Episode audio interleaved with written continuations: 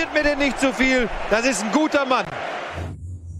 Moin Moin und Hallo, herzlich willkommen zu Bundesliga Live, der einzigen Fußballshow der Welt. Heute mit der Dreierkette der Kompetenz. Die ist ein bisschen löchrig. Die ist eher so, so eine so Düsseldorfer Dreierkette.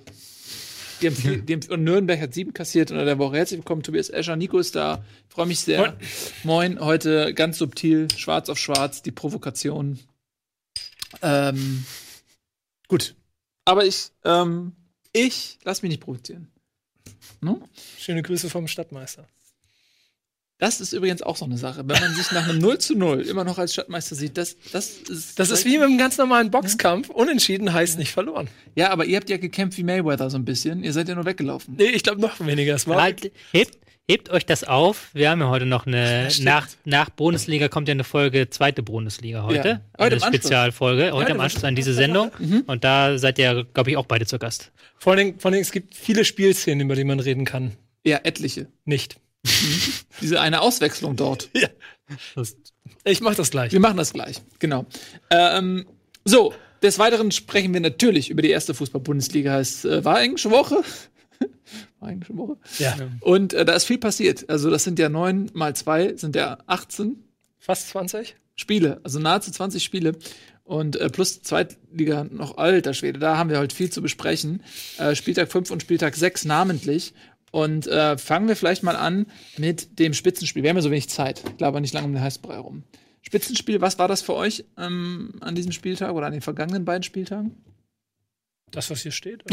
Ja, ich wollte euch die Chance geben, dass ihr noch mal so tut, als wenn ihr von alleine. Und wir haben alle dieselbe Idee. Und dann Ja, also die Tatsache, dass eine Mannschaft, glaube ich, jetzt schon zum vierten Mal in dieser Saison einen Rückstand aufgeholt hat, Wahnsinn. habe ich gerade. Ja, Ah, ich habe, ge- habe ich gerade einmal gelesen, Pokal und ich glaube auch, aber diese Mannschaft hat schon viermal Rückstände die aufgeholt. andere Mannschaft hat diese Saison schon zum dritten Mal eine Führung verspielt. Also, Tja. welches Spiel ist es? Das ist die Frage. Kommt ihr drauf? Kommt ihr drauf? Dit, dit, Jetzt noch drei Sekunden und zu spät. Wir reden natürlich über Leverkusen gegen Dortmund. Das war ein munteres Spielchen. Ich finde, das ist ja oft so, wenn ein Spitzenspiel oder Derby ist, dass die Erwartungshaltung so groß ist, dass dann das Ergebnis damit überhaupt nicht ähm, standhalten kann. Das war diesmal anders. Das war wirklich ein gutes Spiel. Äh, Leverkusen furios ins Spiel gekommen, auch 2 zu 0 geführt. Und äh, dann nach der Pause war das keineswegs so, dass Leverkusen groß abgefallen wäre. Also später ja, aber es war jetzt nicht so, dass sich die ähm, Vorzeichen komplett gedreht hätten, sondern es haben beide einfach gut, ein gutes Spiel gemacht. Äh, Dortmund äh, zum 2-2 zu ko- gekommen, dann zum 3-2 und ganz zum Schluss, als äh, Leverkusen Scheunentore geöffnet hat, dann ähm, das 4 zu 2. Und was? Da ist eine schöne Formulierung ganz zum Schluss, als Leverkusen Scheunentore geöffnet hat. Ja. Das hatten sie schon 30 Minuten vor, beim Stand vor 2-0. Ja. Ja. Der Gag Ja. in dem Spiel. Ja, das stimmt. ja. ähm, jetzt gibt es viel zu besprechen. Ähm, zum einen natürlich Heiko Herrlich, ja, der zuvor drei Siege in Folge hatte, ähm, Europa gewonnen, zwei Siege in der Bundesliga und äh, jetzt mal wieder eine Niederlage und ich habe schon wieder gelesen, Hasenhüttel ist da im Gespräch, der soll ihn ersetzen. Und da habe ich gedacht, ey, das finde ich nicht okay. Herrlich hat letzte Saison gut, gute Leistung gebracht, Leverkusen zurück nach Europa geführt, ganz knapp an der Champions League vorbei, nach einer ganz schlechten Saison unter Roger Schmidt. Und jetzt, ähm, weil er gegen namentliche Gegner verloren hat, nämlich Dortmund, Bayern, wen hatte er noch? Äh, äh, ich glaube hier Gladbach hatte er noch und irgendwas hatte er noch, was Wolfsburg. Wolfsburg, die ganz gut gestartet sind. Also ähm, den Trainer jetzt anzuzählen, finde ich ein bisschen verfrüht. Äh, bevor wir darüber gleich reden wollen, wie habt ihr denn das Spiel so gesehen? Hast du was vorbereitet? Was Analytisches? Hm, was Analytisches habe ich vorbereitet, ja. Willst du dann zuerst? Ja. Kann Ja, ich mach machen. mal. Kann ich machen. Ich habe, äh, aber ich habe was zur Bayer Leverkusen Krise. Ich glaube, wir können erstmal noch ein bisschen so über das Spiel an sich reden. Krise. Was ich ja sehr, ich habe es ja gerade schon angedeutet, was mich halt so überrascht hat. In dieser Liga, die, die ich ja in den letzten Jahren viel gescholten habe, über ihres defensiven Spielstils. Die Liga der. Spielstils? Spielstils. Spielstils. Spielstil, so richtig schön norddeutsch. Ähm, da jetzt so ein Spiel zu sehen am Samstagabend, wo ähm, Leverkusen von der ersten Minute an alles nach vorne wirft und dann spätestens nach dem 2-0 Dortmund auch alles nach vorne wirft und Leverkusen halt eben nicht das Ding macht, was in der Bundesliga so oft passiert, dass sie irgendwann in den Verwaltungsmodus schalten und dann sagen, okay, lasst, rennt mal an. Sondern die haben ja wirklich immer noch weiter Gas gegeben. Die sind ja aufs 3-0 gegangen, statt aufs, darauf das 2-0 zu halten. Und das hat ihnen dann ein bisschen das Genick gebrochen am Ende. Ähm, Leverkusen ist 128 Kilometer gelaufen ähm, alle Spieler zusammengenommen, so viele wie noch nie eine Bundesligamannschaft gelaufen ist.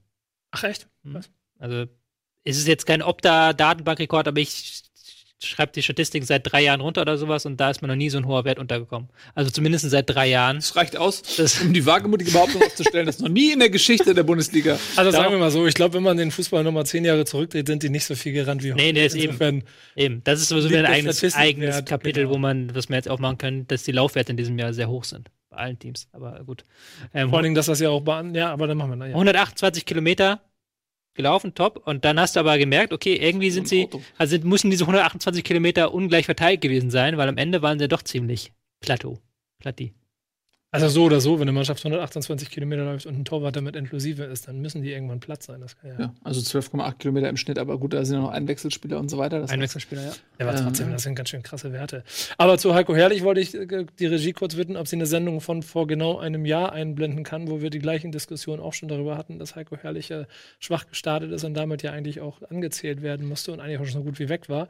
Und er sich dann gerettet hat, was er ja hier mit den drei Siegen da auch eigentlich schon wieder versucht hat. Und wenn man sieht, das ist, was du gesagt hast, ähm, Dortmund und Bayern die letzten Niederlagen waren, ich denke nicht, dass das jetzt Niederlagen sind, die am Ende am Stuhl sägen sollten. Es geht eher ich um das säge nicht an Gesamtbild. ihm. Ich bin, ich bin inhaltlich voll bei dir. Ja. Gegen Säge. Aber ich habe es äh, bereits in der Fachpresse gelesen, dass ähm, angeblich Hasenhüttel Mhm. Thema ist. Ja, Hasenhüttel hat ja noch, hat ja so einen seltsamen Vertrag, dass er bis zum 1.10. nur gegen Ablöse zum neuen Verein durfte und jetzt ist er quasi wieder ablösefrei. Und sofort überall im Gespräch. Und sofort kann er ja, kann er jetzt quasi übernehmen. Ohne dass Leverkusen Ja. zahlen muss. Also, ich kann das verstehen, denn äh, das ist eine ganz schöne Wundertüte in Leverkusen, glaube ich, so über die letzten, dann doch jetzt hier zwölf Monate oder so, weil diese Diskussion, wie gesagt, hatten wir schon mal, zwischendurch läuft das wieder ganz gut, dann wird aber immer von dem Potenzial gesprochen, das nicht ganz von der Mannschaft ausgeschöpft wird und wenn du am Anfang einer neuen Saison schon wieder mit dem gleichen Stolperstart anfängst, dann kann ja irgendwo, also entweder die Mannschaft nicht mit dem Trainer ganz zusammenpassen, bei dem Potenzial und den Möglichkeiten, die da rumlaufen, sodass ich schon voll verstehen kann, warum Hasenhüttel da Thema ist. Mein Problem ist, ich, Ja. ich kann ja hier nicht eigentlich Woche vor Woche darüber meckern, dass die Bundesliga zu defensiv ist. Doch. Und dann, wenn ein Team dann doch mal offensiv ist, dann den Trainer gleich anzählen. Aber wenn du natürlich ein 2-0 so herschenkst, wie Ja, aber nee, aber das, das- getan hat, dann ist das schon. Aber nee, da, da, also das würde ich ein bisschen abgrenzen, weil wenn du mal siehst, wie die, also das ist ja nicht ein 2-0 gewesen, was entstanden ist, weil Leverkusen 2-0 besser war, sondern das, vor allem das 1-0 ist ja eigentlich nur, also finde ich, eine Dortmunder Mannschaft, die noch ein kleines bisschen, ich weiß nicht, den Gegner vielleicht nicht ganz so ernst genommen hat, die sind nur nebenher gelaufen, dann rutschen zwei Ja. Typen aus und dann zack 1-0, dann versuchst du dagegen zu werden, zack 2-0 und dann fangen sie an Fußball zu spielen und dazu ist Dortmund in letzter Zeit auch einfach zu stark. Ja, nein, aber guck mal, das steht zwei, ist Spielstand von 2-1. Leverkusen gewinnt einen Ball am eigenen Strafraum, super geil. Es laufen sofort fünf Leverkusener los nach vorne. Hm. Fünf Leverkusener, vier davon laufen im Strafraum, Julian Brandt kurz hinter dem Strafraum. Äh, ist noch eine Kopfballchance, Torwart hält den Ball. Was passiert? Torwart wirft ab, Sancho hält den Ball, dribbelt einen aus, fünf Leverkusen sind nach vorne, plötzlich hat Dortmund eine 4 gegen 4 Situation. So aus dem Nichts heraus. Gegen den Gegner, der 2-1 führt. Zu Hause. Dortmund spielt das Ding aus, Doppelpass Reus Sancho und es steht 2-2. Das ist dann schon Und so eng keine ist das, taktische so eng ist das- Meisterleistung. Das, ja, Ja, gebe ich dir recht, aber jetzt lass mal das Ding reingehen. Lass mal das Volland-Ding Ja. reingehen, das gegen Pfosten setzt, dann steht's 3-0. Dann feiern sie alle Leverkusen, diese Powermannschaft, die Dortmund abgeschossen hat, die die 7 zu 0 Helden einfach mal komplett vom Platz gefegt Ja, hat. genau. Und diese 10 Zentimeter, Volland, Pfosten, der geht rein, 3-0. Ich glaube nicht, Dortmund kommt zurück bei 3-0. Ähm, so ist es. Das- ne? Ja, ist immer hätte, hätte, Fahrrad. Hätte, hätte, ne? Aber ich habe halt, das, da kommt die Info her. Ich habe das gelesen, ich glaube zum vierten oder fünften Mal Dortmund dieses Jahr.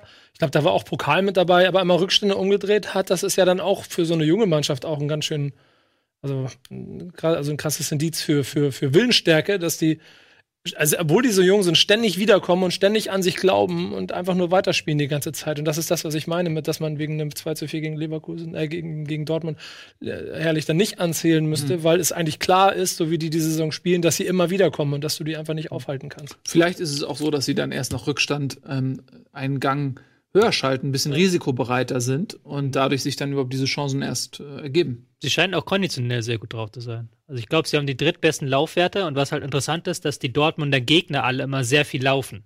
Also wir hatten müssen. jetzt laufen müssen. Die hatten ja 128 Kilometer, aber auch, ich glaube, Hannover ist schon 124 gegen sie gelaufen.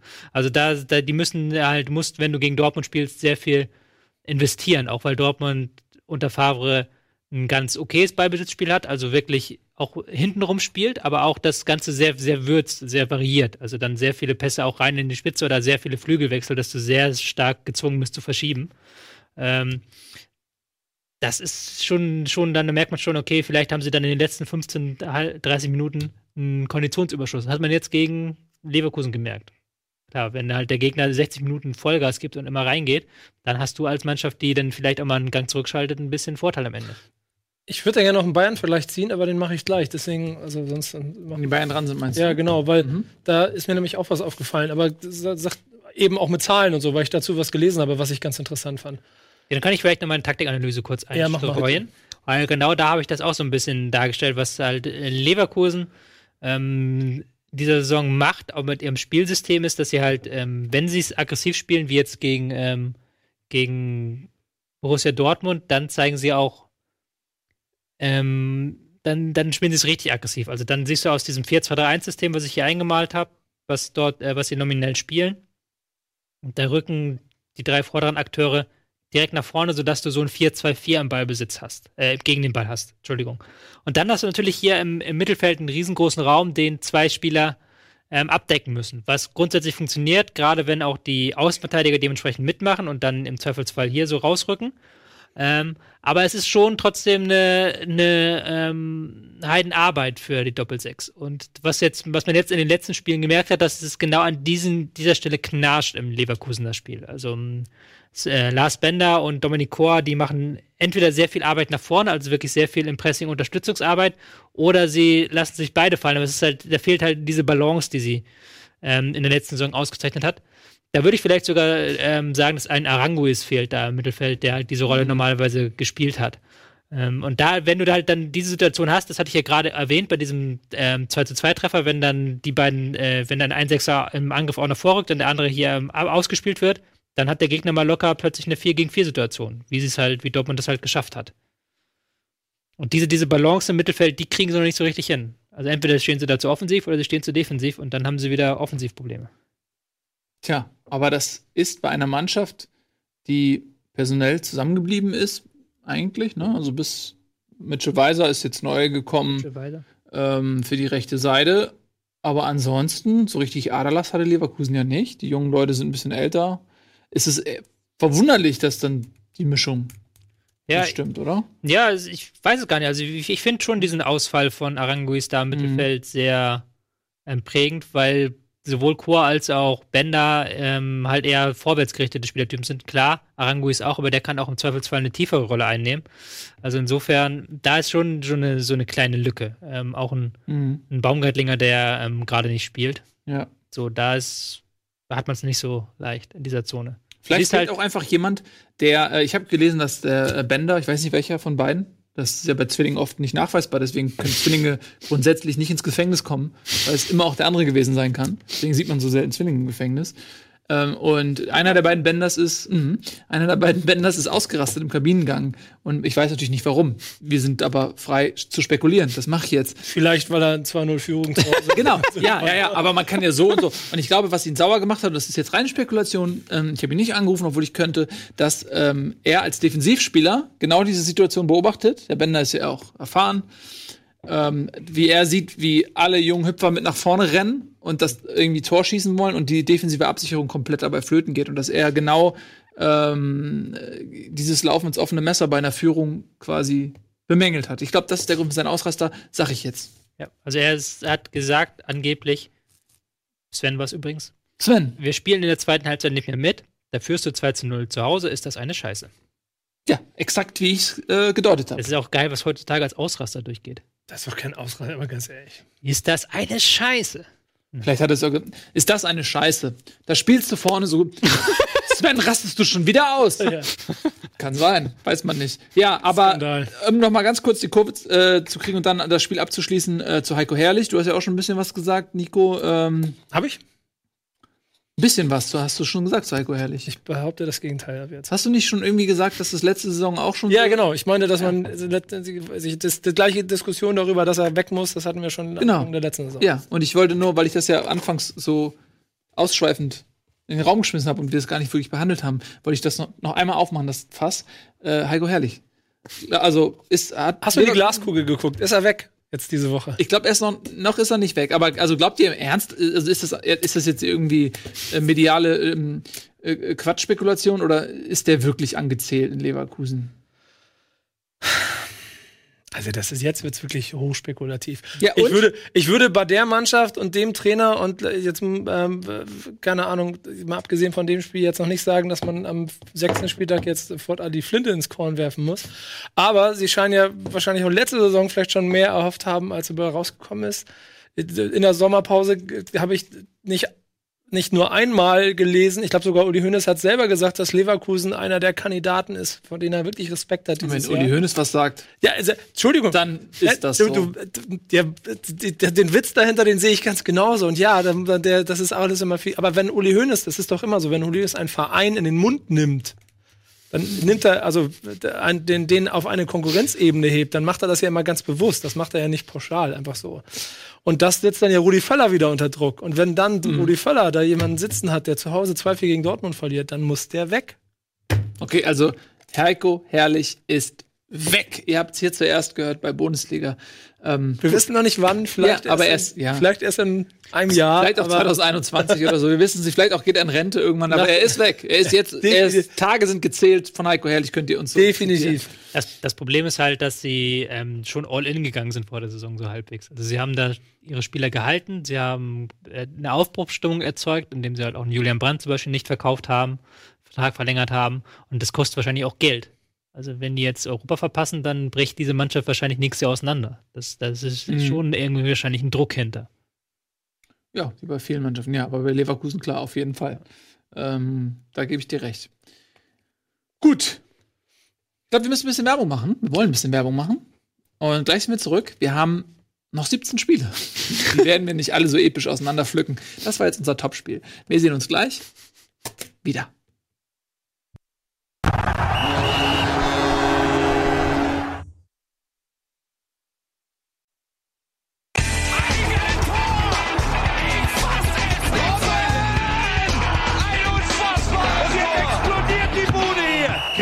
Mir denn nicht zu viel. Das ist ein guter Mann. Herzlich willkommen zurück. Bundesliga live, das Superformat. Äh, Gerade haben wir so ein bisschen Dortmund und Leverkusen auseinander gepflückt. Jetzt machen wir mal ein bisschen weiter hier. Ein bisschen, bisschen Zug reinbringen in diese Sendung. Steigt Bayern ab.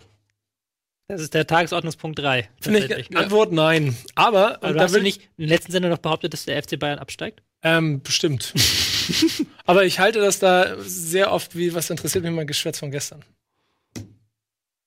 Das funktioniert eh super. Aber du wolltest vorhin eigentlich einen Übergang basteln lassen. Ja, genau, den wollte ich auch gerade weiter basteln. Und das ist eigentlich eher so eine Frage, wenn du nämlich mit den Statistikzahlen kommst und ähm, ähm, Leverkusen hohe Laufwerte und sowas alles, habe ich gelesen, dass Bayern München gegen die Hertha sehr niedrige Laufwerte hatte, viel niedriger als sonst. Niedriger als sonst? Ja. Ähm, Habe ich jetzt nicht in Erinnerung. Ähm, also ich, ähm, Bayern hat immer die niedrigsten Laufwerte der Liga. Also Bayern hat, äh, Nee, das war noch was anderes. Es ging ja nicht um, es ging ja nicht um die Strecke, sondern um Geschwindigkeit. das kann sein, aber also von der Strecke her sind die Bayern immer am Ende der Tabelle. Dadurch, Brauchen dass wir sie ja halt, nicht, ne? Stehen ja nur Ja, rum ne- und schieben Ball hin und her. Ja, aber da, das ist ja der Witz ja so so. Ja. Dadurch, dass sie den äh, Ball kontrollieren, Ball und Gegner laufen lassen, sagt man ja so schön. Mhm. Und dann in den entscheidenden Momenten die entscheidenden Vorstellungen. Aber genau, dann war es nämlich die Info, dass sie nicht schnell, dass es nur fünf Spieler gab, die über einen, einen, einen, einen Sprintwert über 30 Stundenkilometer hingekriegt haben. In den letzten Spielen war es neun.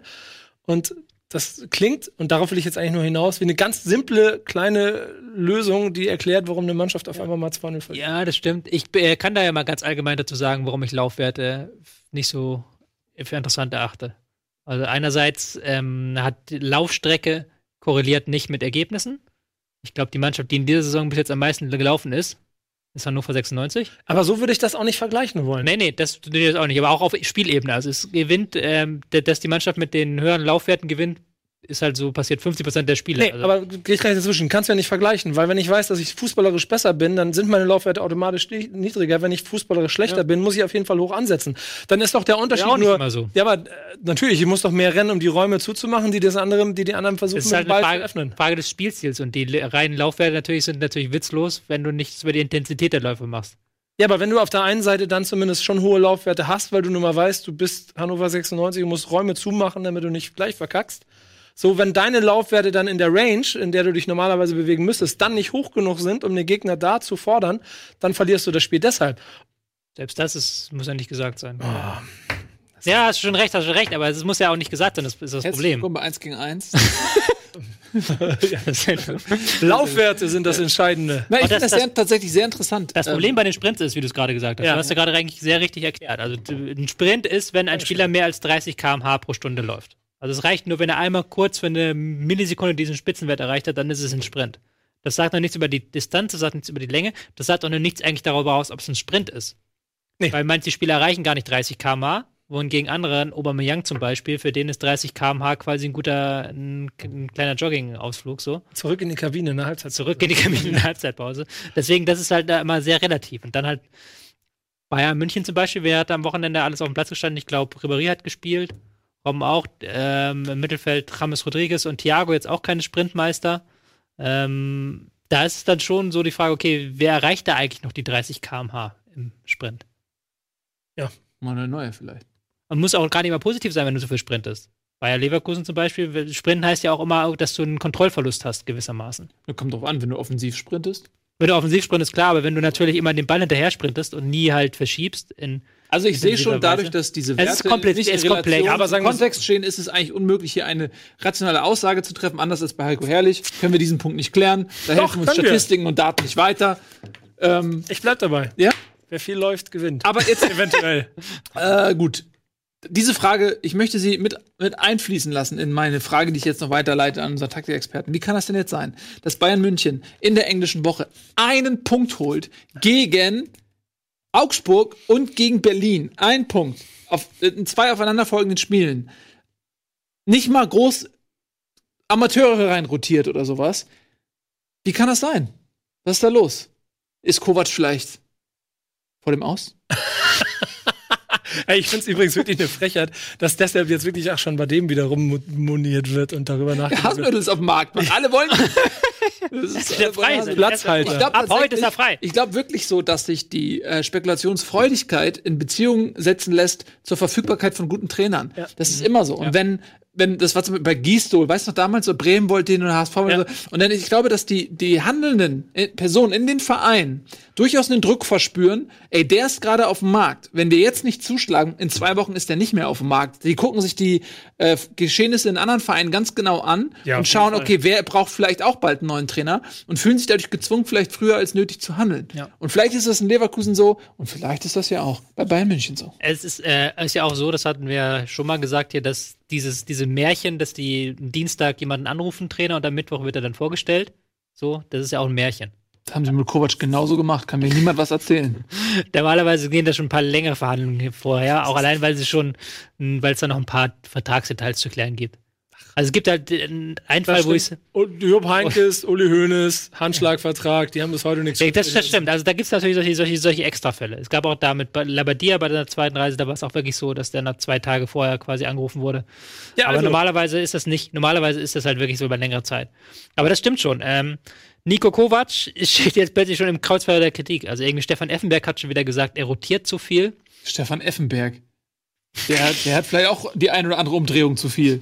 So eine, so eine, Station. der Ist nicht- rotiert auch. ist nicht wieder Oktoberfest? Ja, ne? Ja, ja, vielleicht, ja. Ja, aber das kann er. Der, du lachst, aber dann, wenn dann Oktoberfest ist, gehen die alle dahin und dann stehen da vorne die Reporter und dann Stefan Effenberg, was sagen sie eigentlich zum? Ja, selbstverständlich. Und dann am nächsten Tag muss Nico Kovac sich den Quatsch anhören. Und Nico Kovac hat da cool drauf reagiert, fand ich. Der halt gesagt hat, naja, wir haben jetzt zwei Spiele nicht gewonnen. Und plötzlich kommen sie alle wieder aus den Löchern gekrochen, so. Also hat er jetzt nicht so gesagt. Er hat es freundlicher gesagt, aber er hat schon recht, so. Ähm, Aber was würdest du dann äh, analytisch sagen, warum haben sie verloren? kommen wir mal zu dem Spiel, genau. Äh, das ist eine gute Frage. Also, sie sind zu wenig gesprintet. Das ist tatsächlich so ein bisschen. Also, ich fand, sie hat Chancen. Also, es war jetzt nicht gegen Hertha so, dass das ein einseitiges Spiel war, wo Hertha die an die Wand gespielt hat. So war es ja nicht. Hertha ist ja nach und nach immer weiter zurückgewichen und hatten halt ähm, aus drei, Ch drei Chancen zwei Tore gemacht. Aber es war schon so ein bisschen, okay, da hat das der letzte Schliff gefehlt. Einerseits, weil Hertha das wirklich gut gemacht hat, weil Hertha das in der ersten Halbzeit verstanden hat, das Mittelfeld so zu decken, ähm, dass sie gar nicht erst die Pässe bekommen haben. Duda hat immer darauf geachtet, dass er vor Thiago steht, dass Thiago gar nicht erst den Pass bekommt, sodass Thiago immer so einen Schritt weiter nach hinten musste und irgendwann so weit hinten war, dass da keine Anbindung mehr war nach vorne. Und dann ist es halt so, ähm, dass ich das Gefühl hatte, dass Bayern das ganze Ding nicht so 100% ernst genommen hat. Da sind wir wieder beim Thema Sprints. Das stimmt schon, dass sie, ich fand das gar nicht in der Vorwärtsbewegung, dass wir die Sprints gefehlt haben, sondern in der Rückwärtsbewegung waren sie sehr langsam. Also bei beiden Gegentoren hätte man da schon ein bisschen schneller hinten dran sein können, fand ich. Und dann verlierst du so ein Ding einfach mal 2-0. Dann ist es jetzt aber, das klingt ja dann fast nach nicht ernst genommen. Das ist dann ein Thema von Moral und Disziplin. Und das ist dann ja der Moment, wo der Trainer, vor allem einer wie Kovac, gefragt ist. Mhm. Ich glaube, dass sie halt auch nicht damit gerechnet haben, dass Berlin so gut ist. Also Berlin hat das schon defensiv wirklich richtig Gucken die nicht Bundesliga. Gucken die nicht Bundesliga, ich weiß es nicht. Also Gerade eine Sondersendung zum Thema Berlin. Oder, ich kann ja eine ganz andere Theorie aufstellen, sie haben sich halt das Spiel Bremen gegen Hertha angeguckt und haben sich gesagt, okay, wenn Bremen das sogar schafft, dann schaffen wir das mit links. Ich glaube, es ist tatsächlich, also ich kann mir vorstellen, dass da schon so eine gewisse Sättigung und so eine kleine Arroganz da auch vielleicht irgendwie fehlt, so ein bisschen die Bereitschaft äh, für den letzten Meter. Äh, weil das ist einmal okay. Aber die Bayern, die ich kenne, die, die sind so, wenn man die ärgert, dann schlagen sie zurück. Die Aber haben keinen Bock, geärgert zu werden. 25. sechs Torschüsse, 700 oder 630, 280 Pässen. Hier Passquote bei 84 Prozent, Ballbesitz 70 zu 30. Äh, trotzdem ganz normal. Ballbesitz 70 zu 30 das werden wir nachher in einer anderen Sendung auch nochmal ja, hören. werden wir auch nochmal Das muss ja nicht zielführend sein. Nee, aber das muss ja nichts in heißen. dem Fall auch nicht. Das Aber war auch ist ein Parallele. Das ist halt so ein typisches Bayern, also das war halt an und für sich ein typisches Bayern-Spiel mit dem Unterschied, dass Hertha defensiv das perfekt gemacht hat. Das konnten sie ja, konnten sie ja schon immer. Das ist ja nichts Neues. Und dass sie jetzt mit Duda halt auch einen Mann haben, der genau diese Lücken im Bayern-System, die ich, glaube ich, mal vor ein paar Spieltagen beschrieben habe hier in der Taktikanalyse, also neben Thiago, dass da mal relativ viel Raum ist, das hat Duda sehr, sehr clever gemacht. Der beste Torjäger der Saison bisher. Jedes Spiel getroffen, ne? Oder? Ich weiß es gar nicht, aber sechs Tore hat er, glaube ich. Kann ich eine hervorragende Überleitung jetzt zum Bremen-Spiel machen? Soll ich das ganz kurz? Ähm, ich bin bereit. Wenn, ähm, Weil ich nämlich ganz interessant fand, dass wir uns Uh. letztes Mal über, über Hertha unterhalten haben und du mir genau erklärt hast, was an Hertha alles gut ist. Und dann Bremen, Hertha in meinen Augen genau an diesen beiden Stellen zu fassen gekriegt hat. Du da mit fünf Mann zugestellt, sodass der keinen Bewegungsradius hatte und ich kann seinen Namen, ich vergesse mal, wie heißt der Außen? Dilrosun. Genau, Thun, einfach so viel in die Defensive mit eingebunden, dass er gar nicht in der Lage war, so viel nach vorne zu rennen. Und zack, nimmt Bremen Hertha auseinander. So, und das scheint ja dann hier aber in diesem Fall dann in München nicht angekommen zu sein. Sind die Bayern überhaupt ähm, in einem Geisteszustand, in dem sie äh, ihr eigenes Spiel Hertha BSC anpassen? Nee, ich glaube, Oder sind sie eher so, dass sie sagen, haha, eine Analyse des Gegners in der Bundesliga? Das war, also, das ist jetzt überspitzt gesagt, ein bisschen Seriosität reinzubringen, machen sie das natürlich schon. Ähm, das, ich, ich hatte auch das Gefühl so ein bisschen, okay, dass sie jetzt im Moment sehr stark dabei sind, ihre, ihr System, dieses 4-3-3, das dann im Pressing mit den hohen Achtern wirklich sehr viel Druck ausübt, dass sie das sehr stark gegnerunabhängig durchziehen. Und dass das, wie man jetzt Hertha gezeigt hat, dass das auch Schwachstellen hat. Also gerade wenn das Pressing vorne nicht funktioniert und dann die Lücken neben Thiago da sind, kann das ein guter Gegner ausnutzen. Und Hertha BSC ist in diesem Jahr ein guter Gegner. Glückwunsch zum Sieg. Das stimmt. Es ist natürlich eine ganz ähm, erfreuliche Ja. ähm, Fügung des Schicksals, lieber Nico, dass Bremen die Bayern Besieger 3 zu 1 besiegt hat. Hochgerechnet, ihr wisst, was das bedeutet, ne? Deutscher Meister SVW, Fragezeichen. Mit einem 5 zu 1 gegen München. Wenn Kofeld die Saison überlebt. Ja, falls er nicht vorher fliegt. Genau. Falls er nicht vorfliegt, weil Hasenhüttl auf dem Markt. Weil, ja, und, und er hat in Stuttgart verloren. Ja, aber da können wir, also wollen wir wild springen, ist das okay? Wild springen ist in Ordnung für dich oder bist du, macht dich das Mach, nervös? das wär- das wäre jetzt mal interessant.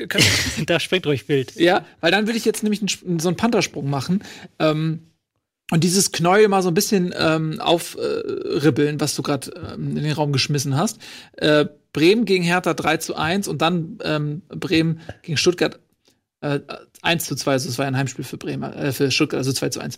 Und ich muss sagen, das war ja die unnötigste Niederlage des Jahrhunderts für Bremen gegen Stuttgart, oder? Also erstmal diese unnötige gelbe Karte, Äh, gelb-rote Karte. Ja, die auch die, beide eigentlich. Ja, dann ähm, diverse Aluminiumtreffer, ne? Also zumindest zwei fallen mir jetzt spontan eins, einmal Eggestein und einmal irgendwas war noch, irgendein Latten gelöt. Ähm, gut, das, das Tor war natürlich dann so, ich glaube, das, das Schicksal hat gesagt, oh komm, ey, das, das ist doch jetzt Quatsch. Das können die nicht verlieren. Hier, ich komm, schicken euch ein Tor. Und dann, und jetzt kommst du gleich mit deiner Theorie, die hast du, glaube ich, auf Twitter schon geschrieben. Jetzt kopiere ich dich mal auf Twitter. Ja. Äh, da hat Tobias, nämlich- Tobias nämlich gesagt, ähm, Pizarro wurde kurz zuvor eingewechselt, vor dem 1 zu 1. Und das war natürlich die All-In-Variante. Und für das 1 zu 1 war er eigentlich gar nicht geeignet. Ja, das war der Witz an der Sache, war, das war nicht das Schicksal, dass sie dieses Gegentor bekommen, sondern das war eigentlich eher noch ein weiteres Fuck you vom Schicksal. Weil das Gegentor nach diesem Einwurf, wo Zieler ja über den Einwurf tritt, Ja. das ist genau eine Minute gefallen, nachdem äh, Bremen zwei Verteidiger ausgewechselt hat und dafür zwei Stürmer gebracht hat. Ja. Das heißt, es stand, die waren in Unterzahl und es stand plötzlich 1-1 und sie hatten vier Stürmer auf dem Platz. Also eigentlich drei und Osako hatten, das zentrale Mittelfeld bestand aus Osako und wer hat denn neben ihm noch gespielt? Egges, nee, Eggestein war Linksverteidiger. Also Klaassen und Osako, zwei offensive Mittelfeldspieler oder sogar Stürmer in Osakos Fall, waren plötzlich im zentralen Mittelfeld. Nuri Sahin war plötzlich Innenverteidiger. Er hat, da sah er beim 2-1 auch nicht gut aus.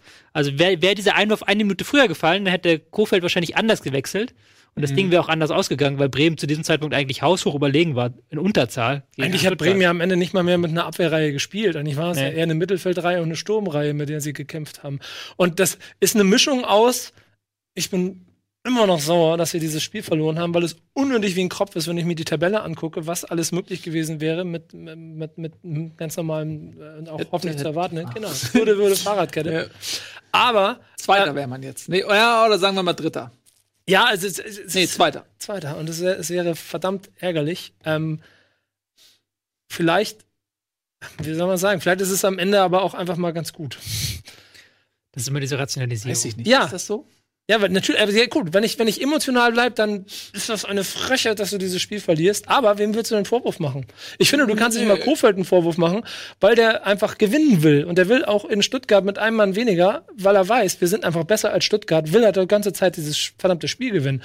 Ich Pavlenka beim ersten, da muss er nicht so weit raus, das ist schon unnötig. So, dieses das ist alles wahrscheinlich dann vielleicht ähnlich wie bei Leverkusen, vielleicht auch ein Tick zu offensiv gedacht, ein bisschen zu viel, wie heißt es, offen, Scheunentore, Scheinentore offen. schon, ja. Ja, genau. Also, aber ich, rein aus Bremer Sicht bin ich dann trotzdem, lebe ich mit dem 2 zu 1. Ich ärgere mich zwar darüber, aber ich finde die Art und Weise, wie sie versucht haben, dieses Spiel noch zu gewinnen, dann immer noch her herzergreifender und positiver, als irgendwie sich zurechtzumauern und nicht zu verlieren, nicht zu wissen, warum du irgendwie gewinnst. Also es war eigentlich, gerade wenn man die Phase nach dem 0-1 anguckt, war es eine sehr starke Leistung von Bremen.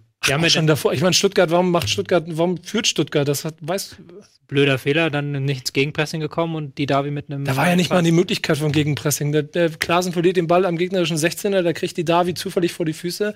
Zack, Ja, aber da war es Schein Nummer zu, zu langsam. Da kann er auch noch besser stellen. Ja, das ist ja, das ist wahrscheinlich dann auch die Schwachstelle bei dem. Wofür, Ja. Also sagen wir, sie haben ihn nicht für Defensivsprints eingekauft. Aber ich verstehe auch nicht, warum Pavlenka 40 Meter vom Tor versucht, äh, ins 1 gegen 1 zu gehen. Ne? Aber Ja gut, wenn er ihn, wenn er ihn erwischt, dann, dann würde, würde. Also, wow, super aufgepasst. Das ist halt Stand der zu tief sogar. halbe Meter. Ja. Äh, der Ball ist weiter in der gegnerischen Hälfte, da musst du als Torwart kannst du eigentlich auch vor dem eigenen 16er stehen. Ja. Nicht im eigenen 16er. Ja. Aber gut, das ist wieder ein anderes Thema. Aber es war halt schon eine, ähm, eigentlich eine sehr starke Leistung. Deswegen ärgert es dann halt natürlich doppelt, wenn man sich denkt, okay, Ja, und vor allen Dingen, und dann kommt nämlich jetzt das, was man dann, wenn ich das jetzt, diese drei Sätze ausspreche, die ich jetzt sagen will, das kann man dann mir auch um die Ohren hauen. Aber wenn ich mir angucke, wie Werder Bremen dieses Jahr bisher gespielt hat, gegen Hannover 96, da, weißt, da erinnere ich mich an deine erste Nachricht. Es ist eine Frechheit, wenn Bremen dieses Spiel nicht 5-0 gewinnt. Am Ende wird es ein glückliches 1-1, aber Bremen klar überlegen, verschenkt da zwei unnötige Punkte. Dann dieses 1-1 gegen oder 2-2 gegen Nürnberg, 94. Minute, unnötiger Kropf, wieder zwei Punkte verschenkt. Also ich rede ja nicht davon, dass diese Mannschaft jetzt mit 18 Punkten dastehen müsste, aber sie könnte rein spielerisch 18 Punkten da steht. mit den Gegnern, also in, aus jedem Spiel einfach an- an- analytisch heraus betrachtet, die Punkte eingesammelt haben, die man bräuchte. Denn, und das, das habe ich gestern auch jemandem, jemandem bei Instagram auch geschrieben, ich möchte das nur klar machen, ey, das ist alles im Moment, ich bin ganz froh, dass die da äh, ein paar Punkte haben. Ich verstehe Aber- deinen Punkt. Du willst bescheiden rüberkommen, aber gleichzeitig auch äh, klar machen, dass Bremen eigentlich ähm, 18 Punkte haben müsste. Und Mindestens. ja, und aber ich, ich Ja, aber was- verstehe was ich sagt- verstehe deinen Punkt. Diese, diese Bescheidenheit macht die Bundesliga kaputt. ja, diese Bescheide. Ja, okay, Weil- dann pack 18 Dankeschön. Punkte hier. Werder- Warum habt ihr die nicht? Wenn Werder Bremen 18 Punkte hätte, dann würden wir jetzt über ein Meisterschaftsrennen reden. Ja. Deswegen werden die Bayern am Ende Meister, weil Bremen sich nicht denkt, wir hätten 18 Punkte haben müssen. Um Uli Doch, Hoeneß aus dem Jahre 1993, 94 zu zitieren, die anderen sind zu blöd, um Meister zu werden. Oder war es Jupp Willy Heynckes? Lemke. Aus der Zeit war das, ne? Anfang der 90er. Ja. Irgendwer von den aus der Bayern-Riege, vielleicht war es auch Heinkes damals. Das, als kann er auch schon, das kann auch schon war. 85 gewesen Heinkes hatte sein. auch mal eine unsympathische Phase, muss man auch mal sagen. Ähm, Hönes aber nie. das ist wie Höhen in meinen Augen. Nee, aber gut, wahrscheinlich sind 18 bestimmt, aber irgendwie ist es, es ärgert mich schon ein kleines bisschen so. Ja, ich verstehe deinen Punkt. Ich verstehe das auch, wenn mir natürlich jetzt irgendwie da der Platz an der Sonne äh, in Kombination mit deinem Rumgeheule hier ein bisschen auf die Eier geht, muss ich tatsächlich sagen, dass ich es inhaltlich verstehe, weil ähm, das tatsächlich Punkte waren, die Bremen äh, liegen gelassen hat. Und da ist mehr drin, aber das zeigt einfach auch nur, dass Bremen dieses Jahr echt eine starke Mannschaft hat und einige Leute aus der Bundesliga-Gruppe wahrscheinlich um 20 Euro ärmer sind. Ja, einer. Ne? So, Einer, ähm, um, einer um dreimal 20. damit. Genau, es wurde nämlich gewettet, um euch das kurz zu erklären, in der Gruppe, wer besser sein wird am Ende der Saison, Werder Bremen oder Eintracht Frankfurt. Ähm, wobei Frankfurt Mit jetzt- auch nicht so schlecht ist, wie einige Hardcore-Fans in der Bundesliga-Gruppe diese Mannschaft machen. Oder? ähm, Starke Überleitung. starke Überleitung, ja. Gott Ist natürlich auch sehr mutig gewesen von Etienne, gleich dreimal diese Wette abzuschließen, nicht nur einmal.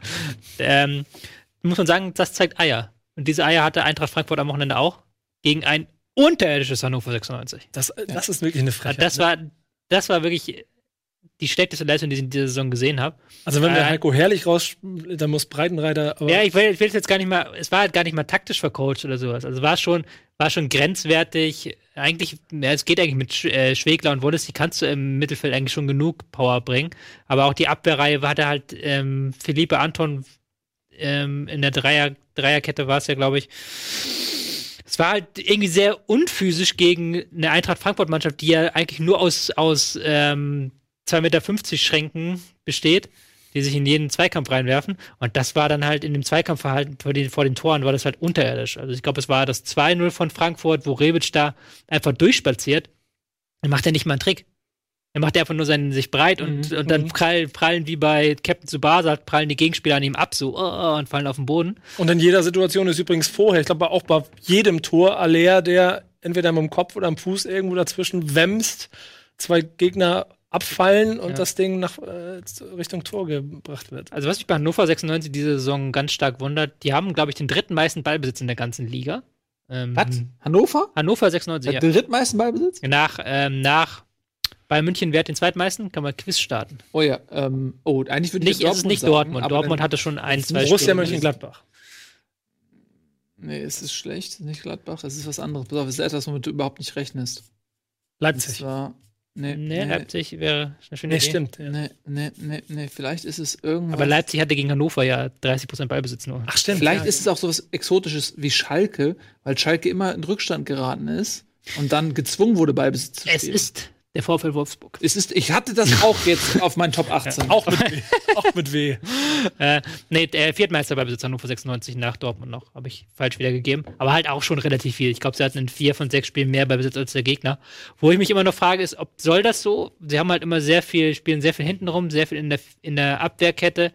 Liegt vielleicht auch daran, dass sie immer sehr oft früh in Rückstand gehen und dann der Gegner kontern kann. Genau das hat ja Frankfurt jetzt in Perfektion gemacht gegen 96. Und dann Es könnte Mir ist auch es- sein, wie bei mir bei FIFA 19 gerade, immer ein bisschen ideenlos und deshalb schiebe ich einen Ball hin. So wie das Spiel selbst. Ja. Ähm, was ist denn eigentlich aus dem guten alten Manndeckungshannover geworden? das, das wundert Was mich. wollen die das- denn mit Ballbesitz? Das ist das Zweite, was mich wundert, dass sie halt zu Hause immer noch total diese Manndeckung auf den Platz bekommen und auch ähm, ein sehr gutes Defensivsystem. Und auswärts sind sie sehr ähm, feige. So. Also auswärts ist machen das sie es nicht. Manndeckungssystem mutig? Da, wenn du es auf dem ganzen Platz Manndeckung machst und damit wirklich ein Pressing aufziehst, das ist schon mutig. Also nicht, nicht jetzt, wenn ich mich tief hinten reinstelle und dann da irgendwie im Mittelfeld mit Mann, Manndeckung arbeite, aber sie machen es ja genauso wie Augsburg, dass sie wirklich auf dem ganzen Platz, wenn sie die Manndeckung herstellen, auch den Gegner schon in dessen Strafraum anlaufen und dann wirklich darauf setzen, wir erobern irgendwo im 1 gegen 1 den Ball. Und auswärts machen sie das nicht. Auswärts ähm, haben sie jetzt schon wieder sehr tief verteidigt mit einem 5-4-1, wo ich mir dann auch denke, das musst du auch nicht unbedingt spielen gegen ähm, Eintracht Frankfurt. Die haben, haben wir jetzt also auch nicht mit extra, extra Selbstvertrauen da angereist in diesem Spiel. Da war es ja auch schon vor dem Spiel eigentlich, okay, wenn Hütter das jetzt verliert, dann, dann holen wir den Hasenhüttel. Die Hütter. Ja. Ähm, Mich hätte mal interessiert, was Etienne jetzt zu diesem Spiel gesagt hätte. Mhm. Den würde uns jetzt fertig machen, würde sagen. Das beste Spiel der Eintracht aller Zeiten. Er, er, er würde auf jeden Fall sagen, ähm, irgend, irgendwann in dem Monolog würde der Satz fallen. Man muss aber auch, äh, man muss aber auch ehrlicherweise dazu sagen, Hannover war auch echt grottenschlecht. die waren so schlecht, ey. Dass die überhaupt erste Liga spielen. Sowas in der Art würde auf jeden Fall irgendwann kommen. Die Verletztenliste würde die erwähnt werden. Verletztenliste, das ist schon beeindruckend, dass trotz der, der, der ein Ante Rebic, ähm, schade, wenn der von Anfang an dabei gewesen wäre, der würden wir jetzt hier anders stehen, äh, weil das merkt man doch, dass der der Mannschaft sehr fehlt. Der ist nämlich sehr gut, der Ante Rebic. Da spielt er zum ersten Mal von Anfang an. Das Zack, sieht man ja auch bei dem Tor, wie der äh, hier der der Hannoveraner Verteidiger da äh, Sorg war das, glaube ich, wie der an dem abgeprallt ist. Zum Glück haben wir den nicht verkauft für 60 Millionen. 20. Sowas würde er sagen und dann würde er auch über Spieler reden, die ich nicht so gut kenne. würde viel über die sagen Die niemand kennt. und würde sich freuen, sicherlich, über diesen zweiten Saisonsieg. So. Ich würde mich über Alea freuen, so auf jeden Fall, weil das habe ich eben schon gesagt. Das ist beeindruckend, dieser Panzer da, wie der, der war ja bisher so ein bisschen die letzte Lebensversicherung, die Frankfurt hatte und insofern, ähm, also ich fand das, ich habe das gerne gesehen, wie der da immer hochgestiegen ist und die, die Zweikämpfe gewonnen hat. Ich mag sowas gerne. Ja, der ist schon so ein, ich kann mir den richtig gut in so einem Manga vorstellen. Ja. Wie der da so vorne drin ist. Ein bisschen überzeichnet noch. Ich könnte mir den nebenberuflich auch Türsteherei irgendwo, ähm, Was hast du studiert? Türsteherei. Türsteherei Bahnhofsviertel Frankfurt. ja. Also sagen wir so, wenn Tür, er vom Türsteher Ja. und der sagt so, nee, heute nicht, dann Dann steigt er hoch, köpft Ja. ihn weg und drin ist er. könnte ich mir auch gut vorstellen. Ja, ich kann halt für, also um nochmal Hannover kurz hier Ehre zu erweisen, man kann nur hoffen, dass das jetzt wirklich daran lag, dass sie in der Abwehr keine physischen Spieler mehr hatten und das ist gegen Frankfurt einfach ein Problem. Aber ich, ich weiß immer noch nicht, in welche Richtung das gehen soll. Also die sind halt, Das ist im Moment ziemlich deutlich, in welchem. nein, aber auch welche Richtung, welche, welche Richtung das Spiels hier gehen soll. Also bei anderen Teams hast du noch, okay, die haben die und die Spielidee und die sehe ich bei Hannover 96 gerade. Aber guck mal, das ist doch ein klares Indiz dafür, dass er der Erste ist, der geht. Breitenreiter. Wenn du sagst, du, äh, mal ganz ernsthaft, 5 zu 13 Tore, zwei Punkte, kein Sieg nach sechs Spielen und dir, und dir, Tobi Escher, fehlt die Spielidee. Die Frage, die sich dann stellt, ist, würde Hasenhüttel zu Hannover 96 gehen? Das ist doch die eigentliche Frage, die dahinter steckt. Ja. Lieberknecht ist gerade weg vom Markt. Das wäre noch eine Alternative in deiner Ecke. Dann, dann wäre, glaube ich, ähm, Hannover würde brennen dann. Ich hätte es mir lustig vorgestellt. Lieber Knecht. Mir ist nur Ja, einfach ja. gerade vor, dass der Nachname eigentlich. Du weißt, Braunschweig. Ja, ja, klar. Aber ich meine nur Lieber Knecht. Also der heißt einfach Lieber Knecht. Ja. Das, wie, muss, wie ist das? Also wann, zu welchem Zeitpunkt in seiner Familienhistorie wurde dieser Name festgelegt? Irgendwann 1413. Hat- Weißt du was, mein guter Hieronymus? Du bist ein Lieberknecht für mich gewesen all die Jahre. Du erbst jetzt eine Dukate. Und von diesem Geld hat sich der liebe Knecht Hieronymus irgendwie seinen Familiensitz gegründet und whatever in meinem Kopf. So, weiter mit Fußball. Entschuldigung. Ähm, sind wir durch mit Frankfurt gegen Hannover oder wollen wir noch ein bisschen über Hannovers Perspektivlosigkeit reden? Also ich würde sagen, Das ist zu deprimierend.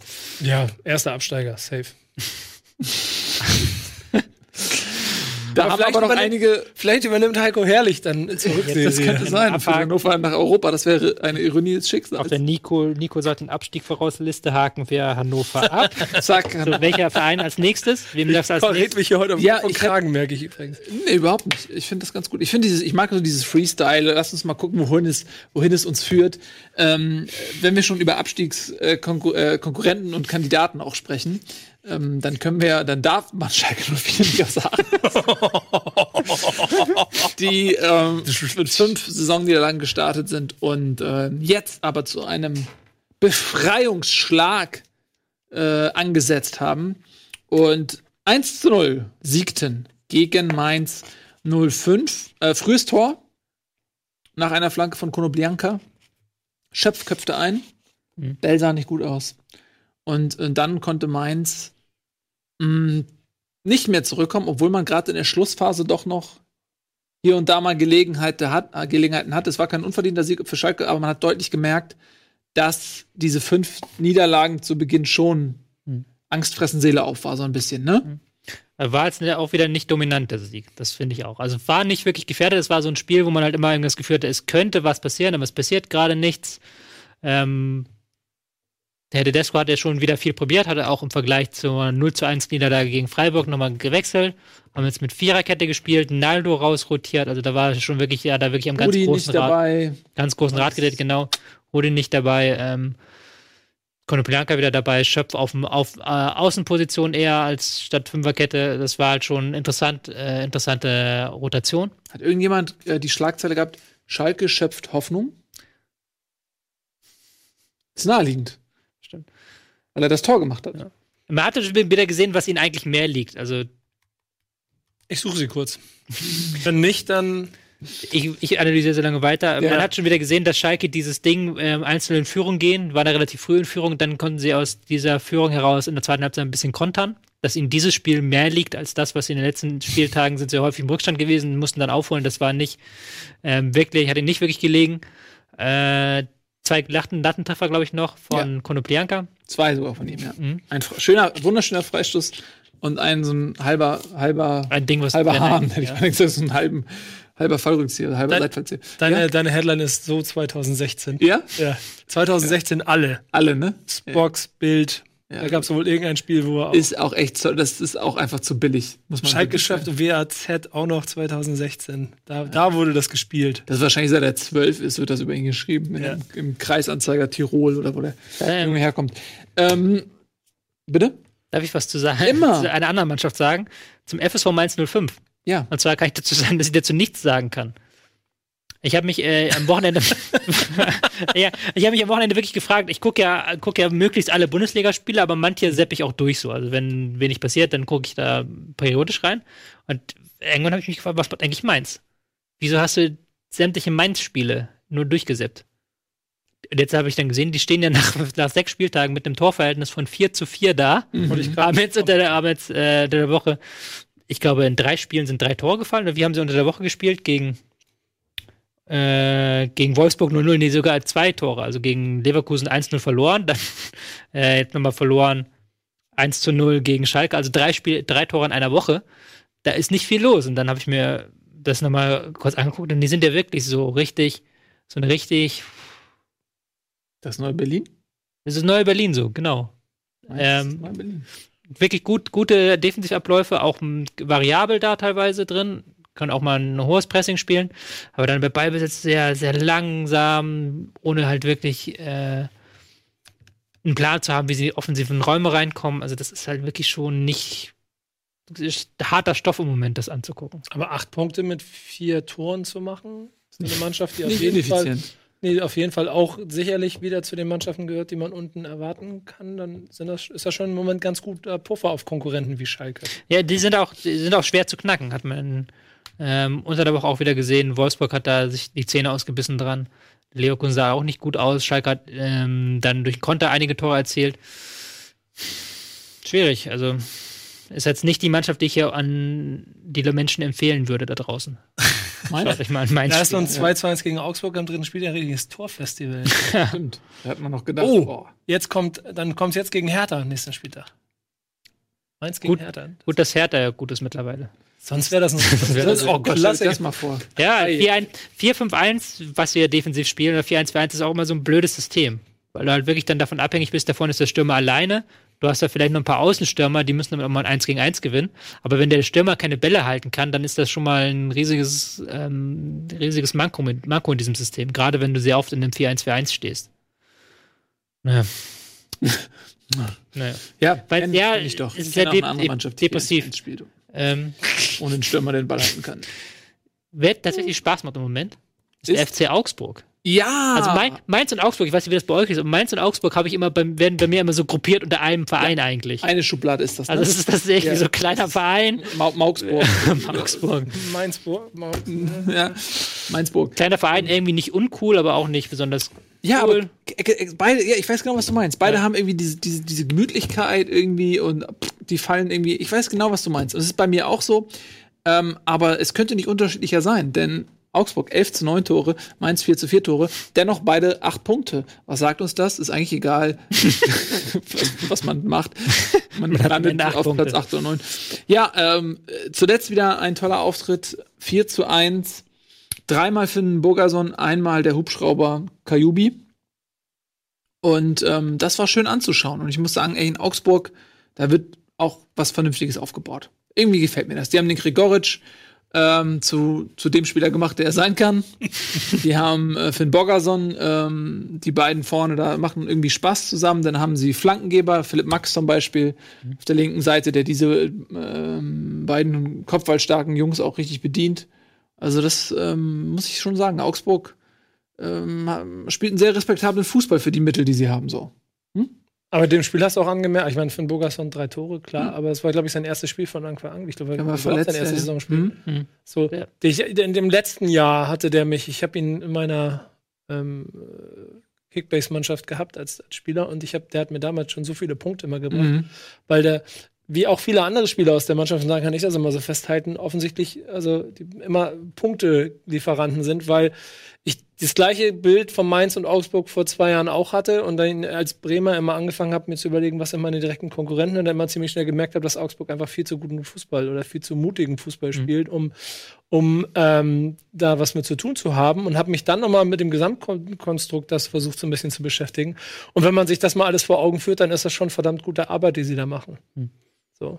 Allein der, der- es gibt gerade ein Interview mit dem Trainer, glaube ich, in der Elf Freunde von der letzten Ausgabe oder so. Das wollte ich mir noch mal in aller Ruhe durchlesen, weil der da halt auch irgendwie äh, quasi äh, so verwundert erklären sollte, wie man es denn mit der Mannschaft schafft, ständig die Klasse zu halten. So, und äh, das Mhm. Bild habe ich nach wie vor. Aber Muss mal lesen. Habe Ja. ich nicht gelesen. Ich glaube, das muss, also, der muss ja einfach, das ist dann wieder mehr dein Gebiet. Da kann ich nicht ganz so viel sagen gerade, aber ich habe das Gefühl, der muss da einfach verdammt gute Arbeit machen. Also die Mannschaft ist natürlich gegen den Ball sehr stark. Die habe ich ja vorhin bei Hannover 96 schon erwähnt, die spielen eine richtige Manndeckung. Also ich würde das nicht mal mehr als Mannorientierung, ich würde als Manndeckung bezeichnen. Immer eins, jeder jedem Gegenspieler wird ein Spieler zugeordnet, aber dann halt richtig aggressiv und richtig als äh, hohes Pressing. Also die Außenverteidiger gehen auf die gegnerischen Außenverteidiger, weit in der gegnerischen Hälfte, kaum äh, Raum und Zeit am Ball und das ist halt für viele Teams schwierig ähm, schwierig zu bespielen. Also das, das gelingt vielen Teams nicht und äh, Freiburg hat sich da unfassbar schwer mitgetan. Hatten den Ball, hatten ähm, in der ersten Halbzeit sehr viele Ballverluste in der Vorwärtsbewegung und die hat dann ähm, Augsburg sehr gut genutzt. Und Augsburg kann halt im Zweifel immer eine Flanke schlagen auf Kajubi oder jetzt Finn Bogerson, der jetzt Mhm. wieder da ist. Und das ist schon mal noch ein Unterschied, wenn dann Finn Bogerson noch neben dem Gregoritsch da hinten ist und Ja, Gregoritsch Finn Bogerson, Kajubi und Gregoritsch, das sind so drei äh, Latten irgendwie. Ja. Also, pff, wenn du dann noch einen guten, und du- die haben, und ich glaube, das ist so ein bisschen auch der Schlüssel, die haben den Flankengeber mit, mit Philipp Max, Mhm. ähm, der die Dinger reinhaut, und dann hast du diese drei Typen nach vorne. Ja. Oder dann, oder dann hast du in diesem Spiel plötzlich einen Schmied, der auftritt, geile Flanken schlägt und ähm, Ja. dann hast du plötzlich eine ganz andere Struktur in dem Spiel. Auch ein Richter, der auch seine Dribblings dann gewinnt. Das ist dann auch, dann bereitest du dich als Gegner vielleicht vor, okay, wie finden wir die Flanken von Max, was Freiburg ganz gut gemacht hat. Und dann plötzlich äh, schlägt Schmied eine geile Flanke rein oder ein Richter geht ins Dribbling. Das ist dann auch nochmal eine Qualität. Warum haben wir eigentlich letztes Jahr so über Hannover gesprochen, dass dieses, dieses Manndeckungssystem so schwierig ist für viele Mannschaften? Jetzt reden wir über Augsburg. Wenn, warum machen das dann nicht alle? Weil es der laufintensiv ist? weil es sehr laufintensiv ist. Ähm, ist, weil die meisten Trainer das System spielen, was sie am liebsten spielen, und das ist halt kein Manndeckungssystem, klar.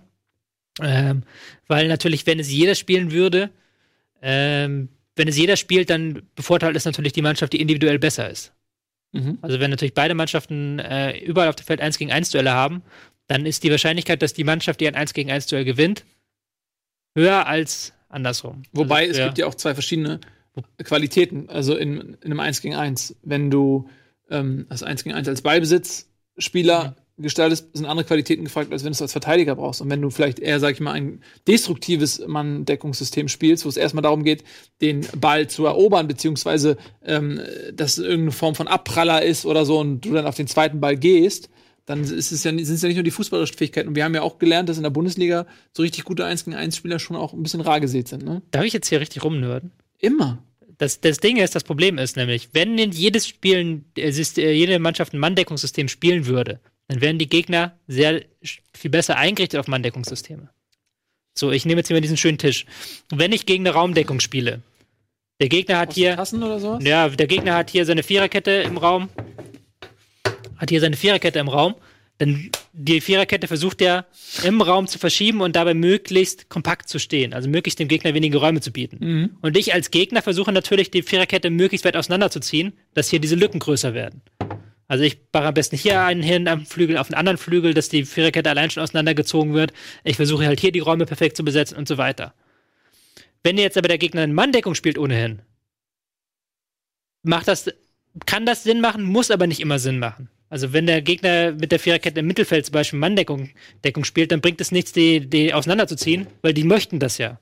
Also die, wenn ich jetzt hier außen stehe, würde der sowieso mitkommen. Da ziehe ich ja nichts auseinander, sondern dann würde halt im Zweifelsfall, wenn hier jetzt ein Spieler hingeht, versucht den freien Raum zu besetzen, wäre ja sowieso schon sein Mitspieler da.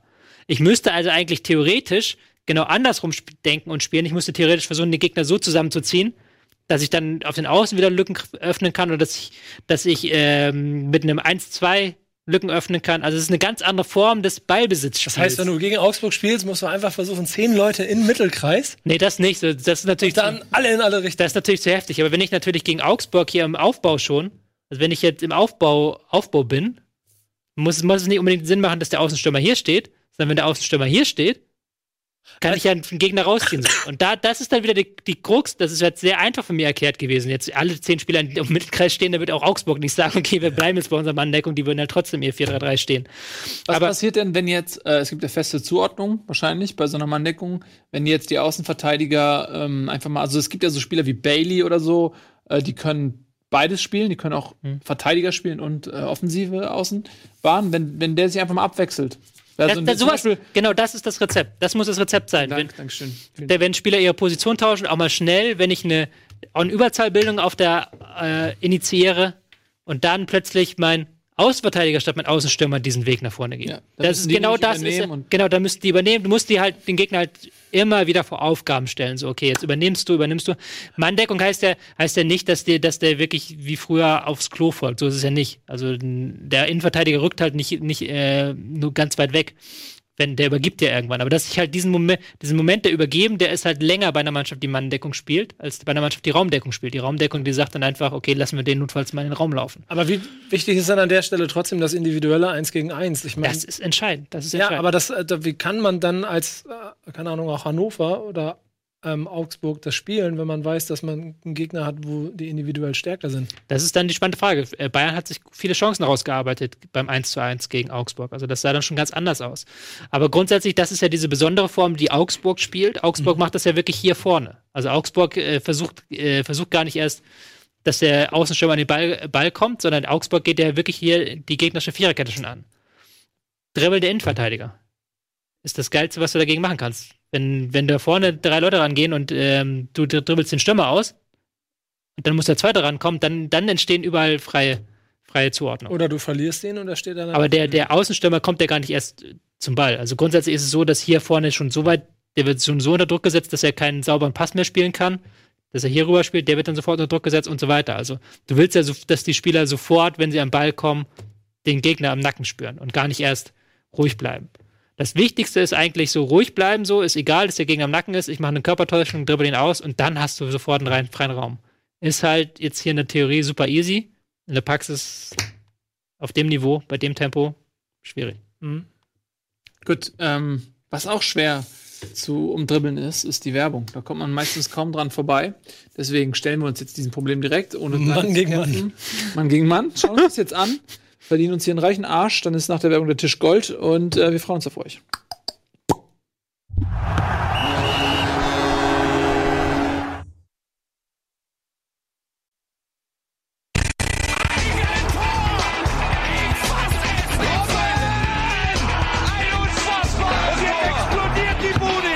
Kritisiert mir denn nicht zu viel. Das ist ein guter Mann.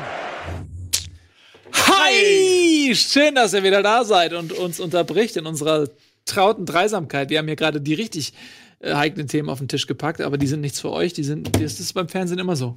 Ne, man redet, Beste hi, hi, und dann geht die. Werbung los und dann, ey, hast du gehört, hast du gehört. Die guten Stories gibt es erst in der. Ja, die gibt's erst äh, am, am Sterbebett, wird ausgepackt. So, ähm, Macht ein Praktikum bei Rocket Beans für Bundesliga. Vielleicht könnt ihr dann mal dabei sein. vielleicht. Vielleicht, Vielleicht auch auch nicht. Ne? Die meisten eher nicht, aber schön, dass ihr zurück seid. Wir reden wieder über Fußball, über die Bundesliga und Wie ich einfach Praktikumsplätze gerade aus. Ja, kommt zu Rocket Beans. Ja, ähm, wo waren wir eigentlich stehen geblieben? Ey, das, ich glaube, es gibt nicht wirklich einen Punkt stehen. geblieben. Mir ist nur eine Sache aufgefallen, dass Top 5 ähm, des Todesjahres ist. Zieler. Ja, haben wir da überhaupt so gesprochen vorhin? Nee. Nicht wirklich. Kurz angedeutet, dieses Wir haben's kuriose angedeutet. Eigentor. Alle haben es natürlich schon auseinandergefriemelt, ne? Insofern müssen wir Aber- auch nicht groß darüber reden, ne? Weißt du, Nee, aber es war einfach auch schon zu geil, weil das geil, ich meine, das Perfekte daran ist ja auch, wenn er ihn nicht berührt, gibt's Ecke. ja. Aber jetzt, jetzt, jetzt mal als ernste Frage. So. Ja. Ey, mein Bruder ist äh, überhaupt kein Fußballfan, also der hat da überhaupt keine Berührungspunkte mit. Das ist gar kein Bruder, das findest du gerade einfach eine Story. Ich hab, Du hast einen Bruder, der nichts mit Fußball zu tun hatte. oh, bitte lass es dein Zwillingsbruder sein. Bitte. Nein, das ist nicht Nein. das. Ah. wär so Kleiner Bruder, der nichts mit Fußball zu tun hat, äh, der Biologe ist vom Beruf. Ähm, der, Was ist da der schiefgelaufen? analysiert die Formation von Vögeln und so. Ähm, Ach, auch ein Nerd. Aber der hat- der hat Beautiful mind. der hat das halt gesehen, weil ich das halt geguckt habe. Und dann meint er halt, da habe ich halt so erklärt, okay, wenn er den Ball den, mit dem Fuß nicht berührt, dann ist das Eckball. Und der meinte, wieso? Ja, weil nicht so, ja, man kann aus dem Einwurf kein Tor erzählen. Ja, aber wieso nicht? Wenn die so blöd sind und den Einwurf ins eigene Tor werfen, wieso werden sie dafür nicht bestraft? Ja, ich Das, vielleicht, ist, das, ist, das ist meine Weil Frage. ein- Ich konnte es nicht beantworten. Ja, aber weil, das ist einfach nur die Schiedsrichterregel, weil nach einem Seiteneinwurf der Ball erst durch die Berühren eines Spielers auf dem Feld wieder ins Spiel getragen so ist die Regel, genau. Ja, aber ich warum ist die Regel warum. so? Vielleicht kommt auch nach- Warum ist die Regel so? Vielleicht Warum kommt mache ich eher aus Elfmeter dem aus Bereich. nicht Also ich, ich verstehe halt, dass du. Der, ich glaube, da gilt der, der, der Grundsatz, aus einem Vorteil darf nie ein Nachteil entstehen. Den, den gibt's ja, aus einem Vorteil darf nie ein Nachteil entstehen, aber da weiß ich auch wieder andererseits, wenn du so blöd bist und dir einen Einwurf selbst ins Tor wirfst. Ja, aber ich, äh, vielleicht Ich ist es das auch halt- eher der, die, die äh, Offensive der Gedanke, dass man den Einwurf nicht direkt aufs Tor werfen soll. Vielleicht kommt Ja, da verstehe ich ja, das verstehe ich ja, das, das verstehe du ich. darfst Ja, dann auch ja. mit der Hand kein Tor erzielen. ja, das verstehe ich schon, dass das irgendwie äh, kontraproduktiv ist, wenn du mit der Hand ein Tor erzielst, dass wir Fußball schon spielen und du halt keine, Genau, so. keine, keine super Einwürfe haben willst. Das heißt, Tore zählen aber, nicht. aber andererseits, auf der anderen Seite halt, ja, wer hätte Zieler das Ding jetzt nicht berührt, Ja. dann wäre Ecke gewesen. Das wäre auch, das widerspricht jeglichem Gerechtigkeitssinn eigentlich, oder? Du denkst dir halt, wenn du so blöd bist da als Torwart, dass du einpennst, während der, dein eigener Mann Ja. den Ball einwirft. Aber eigentlich ist Tor der, wer war der Einwerfende? Eigentlich ist der ja der größere, größere Tor. Oder so, ja. Wobei als Torwart musst du schon, dann darfst du nicht Deinen abschalten. Kasten sauber halten. Ne? Das war einfach dumm, weil er hat nicht geguckt, dass der andere nicht guckt und dann hat der das nicht gesehen, weil er nicht geguckt hat und dann war er drin. Ist, kann mal passieren. Verkettung von unglücklichen Momenten, aber es ist schon sehr lustig. Und letztendlich soll Fußball uns entertainen, ja? Und deswegen freue ich mich über dieses Tor, weil es hat Spaß gemacht, wenn man nicht beteiligt war. Ja, der Chat sagt, Freistoß ins eigene Tor ist auch kein Tor, das stimmt. So. Aus dem Vorteil kann nie ein Nachteil entstehen, aber ich finde, das sollte man ändern. Wie groß wäre es, einen Freistoß ins eigene Tor zu schießen? Das kann ja genau derselben Situation Was denn? Das ist ein direkter Freistoß. Na, wenn der Wind sehr hoch ist, sehr viel Wind. Sehr, sehr viel Gegenwind. Ich glaube, meinst FC Süderbraro? Mhm. die, die Situation gab es doch irgendwo schon mal, dass ein Mhm. Abstoß ins eigene Tor, Mhm. und das zählt ja auch nicht. Mhm. Ja, das ist ja wieder das gleiche wie mit dem, mit dem Einwurf. Ich weiß es nicht. Ich, Jetzt, wo, wo sind die Schiedsrichter, wenn wir sie brauchen? ähm, also ich weiß schon, der, die, Ähm, der Grundgedanke verstehe ich schon, aber ich möchte, dass es geändert wird. anrufen. Ach, warum? Warum? Warum ändern? Warum? Mach eine Kampagne. Und ich Weil möchte bitte deinen Bruder kennenlernen. ich möchte mit dem einmal über Biologie reden. Der mir über, über äh, 1,5 Ribulose Bisphosphat ähm, genauso viel erklären kann wie du. Mach doch ein Ribulose Format 1,5 dafür. Bisphosphat. Mach doch ein Die Mitochondrien sind die Kraftwerke der Zelle. Nils, Nils großes Das drehst du Tierformat. durch. Bo Bohnengarten oder so. Bohnengarten. Mach ein Bioformat. So, lasst uns bitte jetzt weiterreden über Fußball. Ich habe die Schnauze voll von euren Ablenkungen. Ähm, was haben wir denn noch Interessantes gehabt? Lasst uns doch mal so ein bisschen so die Momente, die Sparkle, die Sterne am Himmel des Spieltags so rausziehen und sie gucken, was ist das für ein Stern? Ähm, was ist denn euer Stern noch an diesem Spieltag? Nicht gerne jetzt bitte. Nee, nee, ich habe drüber nachgedacht. Was ist denn euer Sternmoment? An dem Spieltag. An beiden. Können auch, können doch auch das, Sie- also das 7-0 ist natürlich jetzt schon ein bisschen altbacken, ne? Also wenn, Ja, aber wenn du schon so anfängst, dann Ja. ja. wenn Zieler nicht gerade sein ähm, Eigentor erzielt hätte, dann wäre natürlich das Eigentor von Augsburg auch Ja. hoch im Gespräch als Thema, wo sie sich ja dann dreimal gegenseitig anschießen. Das war ein nicht sehr 100 lustiges Eintor, aber es, hat, es ist deswegen so bedeutungslos, weil, wie du richtig sagst, das Spiel E4-1 ausging und deswegen war das eher so ein Geschenk, aber es war ähnlich kurios. Äh, was, Schmied war das oder wer, ne? Mhm. Der angeschossen wurde? Ja. Stimmt, ja. Der ja Schmied genau. wurde angeschossen von, weiß ich Ah. nicht, von Hinteregger, glaube ich. Aber wenn ich mir den Das Rest der ein Spiele angucke, dann ist jetzt nicht so. Nee, wir haben ja auch nicht mehr so viel Sendezeit. Ähm, Deswegen. Wie schön, du- wie schön du seine. Doch, aber nee. Ja, das ist eine schöne Idee an und für sich, aber du hast uns jetzt ein bisschen Aber hat leider, nicht, natürlich. hat leider nicht Was? Das ist funktioniert. doch keine Überrumpelung. Doch klar, sowas musst du, du musst was geskriptet werden. Okay, dann sage ich das gleich. Seid ihr bereit? Nein, also ich hätte einfach gedacht, man kann sich da noch mal einfach, kann man dann mal gucken, was, was da so äh, passiert ist. Und dann kann man zum Beispiel sehen, hier Nürnberg 3-0 gegen Fortuna. Ist auch zum Beispiel so, wo man, okay, Nürnberg kommt mit Ja, auch aber- einem 0 zu 7 mit einem 3 zu 0 zurück. Ist auch eine schöne Geschichte. Ja, Meister das ist Rangnick. eine schöne Ja, Geschichte, das ja, stimmt, ja. Meister Rangnick. Rangnick äh, besiegt Besiegt seinen. Lehrling irgendwie. Ja. Also, das sind doch schöne Ja, das Geschichten sind- hier am Das, Stern. das ist aber das ist so, so Boulevardmäßig, nicht? Das sind so diese Boulevardschlagzeilen. Aber wir sind ja hier eine Damit, damit kannst du ihm nicht. Tiefenanalyse-Sender. Gut, was schlägst du denn vor? Ich schlage vor, dass wir kurz noch über die anderen Spiele reden. Und Mhm. äh, wir müssen ja auch noch Platz machen für die Sendung zweite Bundesliga, Die gleich im Anschluss die kommt. gleich im Anschluss kommt. Das stimmt. Ja, okay, dann lass uns das mal. Ähm, Nürnberg gegen Fortuna 3-0. Nürnberg kommt tatsächlich nach einem 7-0 zurück. Das ist mir zu Boulevard, sorry. ja, mit einem 13-0. Ähm, starke 13. Leistung. Starke Leistung. Ist aber, passt auch zu dem, was ich von Nürnberg dieses Jahr gesehen habe. Weil die haben schon so einen ganz seltsamen Stil, dass sie halt relativ passiv verteidigen und relativ wenig Druck machen und bei Ballbesitz auch relativ sich viel Zeit lassen. Das funktioniert dann gegen Teams, die offensiv wenig zustande bekommen, wie ähm, Düsseldorf. Aber wenn du gegen Borussia Dortmund spielst und dann auch noch auf eine neue Fünferkette umstellst, die du noch nie hast spielen lassen, dann kann man schon mal sieben Dinger kassieren, wenn du dann null Druck auf den Gegenspieler ausübst. Mhm. So, aber dann 3-0 gegen Fortuna, das sind ja die Spiele, die sie gewinnen müssen. Meine Prognose ist immer noch, dass Nürnberg nicht absteigt, aber dass sie auf jeden Fall noch gegen Bayern und gegen Dortmund und gegen diese großen Teams richtig auf den Sack bekommen. Ich tippe 7-0. Dem- Weil das ist halt, das passt überhaupt nicht zu ihrem Stil. Das kommt ihnen überhaupt nicht entgegen. Aber sie holen halt die Punkte gegen die direkten Abstiegskonkurrenten. Das ist halt das Wichtige auch. Ja. Gegen Hannover gewonnen und entschieden, glaube ich, gegen Mainz. Das sind ja die Spiele, wo es dann drauf ankommt, wo dann ihr Stil funktioniert, Mhm. weil der Gegner halt auch selber offensiv nicht so gut ist, dass er diese passive Defensive knacken kann und wo sie auch mit ihrem Ballbesitzspiel dann durchkommen gegen individuell nicht so starke Gegner. Interessant. Gut. Dann, nein, wirklich, finde ich wirklich interessant, weil das ist äh, Düsseldorf und äh, Nürnberg, an die muss ich mich auch erstmal gewöhnen, ne? Denn äh, die sind ja neu in der Liga und da muss man erstmal so schauen. Das ist mir jetzt spannend, ob Leipzig Nürnberg auch auseinanderschießt oder. Das ist die spannende Frage. Leipzig ist ja auch eher selbst ein, selbst ein Konterteam. Ja. Wobei sie es jetzt gegen Hoffenheim sehr gut gemacht haben, fand ich. Auch Gegner ähm, lahmgestellt, auch ein paar gute Angriffe gefahren haben. Ja. Die kommen langsam in Fort. In Fort. Wobei ich auch da sagen muss, dass ähm, Hoffenheim auch Chancen hatte, ne? auch in Führung zu gehen. Ja. Und das ist halt immer, wenn hätte Fahrradwurst, wenn das klingt jetzt so, 2-1 gewonnen, so, wie du das gerade sagst, aber Hoffenheim hatte auch Gelegenheiten und wenn die die Dinger nutzen, ähm, dann re- reden wir jetzt vielleicht, oder hat Nagelsmann aber seinem äh, Ja. Ne, Ja, die sind halt das unglücklichste Team der Liga, wo ich ja mittlerweile sage, die, dieses, diese Schwäche vor dem Tor kann kein Zufall mehr sein. Also die, Mhm. Die haben jetzt wirklich schon sehr viele Punkte schon weggeschenkt. Mhm. Aber ich fand, es war schon eins der schwächeren TSG-Spiele. Also gegen diese Fünferkette von Leipzig hatten sie schon sehr herbe Probleme gehabt. Und ähm, gerade durchs Mittelfeld durchzukommen, was ihnen bisher sonst so gut gelungen ist, das hat Leipzig perfekt abgestellt. Mhm. Und haben dann relativ ein chancenarmes Spiel, wo sie selbst die besseren Chancen hatten.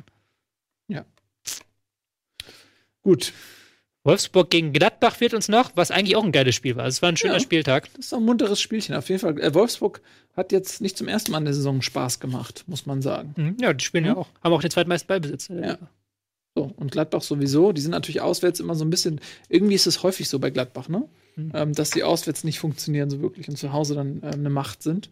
Und äh, jetzt zumindest mal einen Punkt geholt ähm, in Wolfsburg. Aber das, ja, das Spiel hat auch Spaß gemacht. Wunderschönes Tor von äh, Player, Mhm. ne, der den da so richtig geil in den Winkel schlänzt. Mhm. Das hat mir gut gefallen. Ja, Player ist auch ein guter Mann. Also hat zwar, glaube ich, das 1 zu 1 hat er verschuldet durch einen blöden Ballverlust, Ja. aber hat auch ansonsten sehr viele Bälle gut abgeschirmt und ist auch spielerisch sehr stark. Also Mhm. Player gefällt mir sehr gut bisher. Und gefühlt trifft er jede Woche, glaube ich, ne? Jetzt mittlerweile schon. Jetzt, wo er sich ein integriert hat in die Mannschaft richtig. Mhm. Ja, vier Hütten. Ja. Hinter den beiden Berlinern in der Torliga-Liste. Ist auch geil, hinter den beiden Berlin nennen. Oder? Hättest du mir das vor der Saison gesagt, hätte ich. Ja. Hast noch alle Tassen im Schrank. hinter Duda. Und Ibisevic. Ja, Krass. immerhin.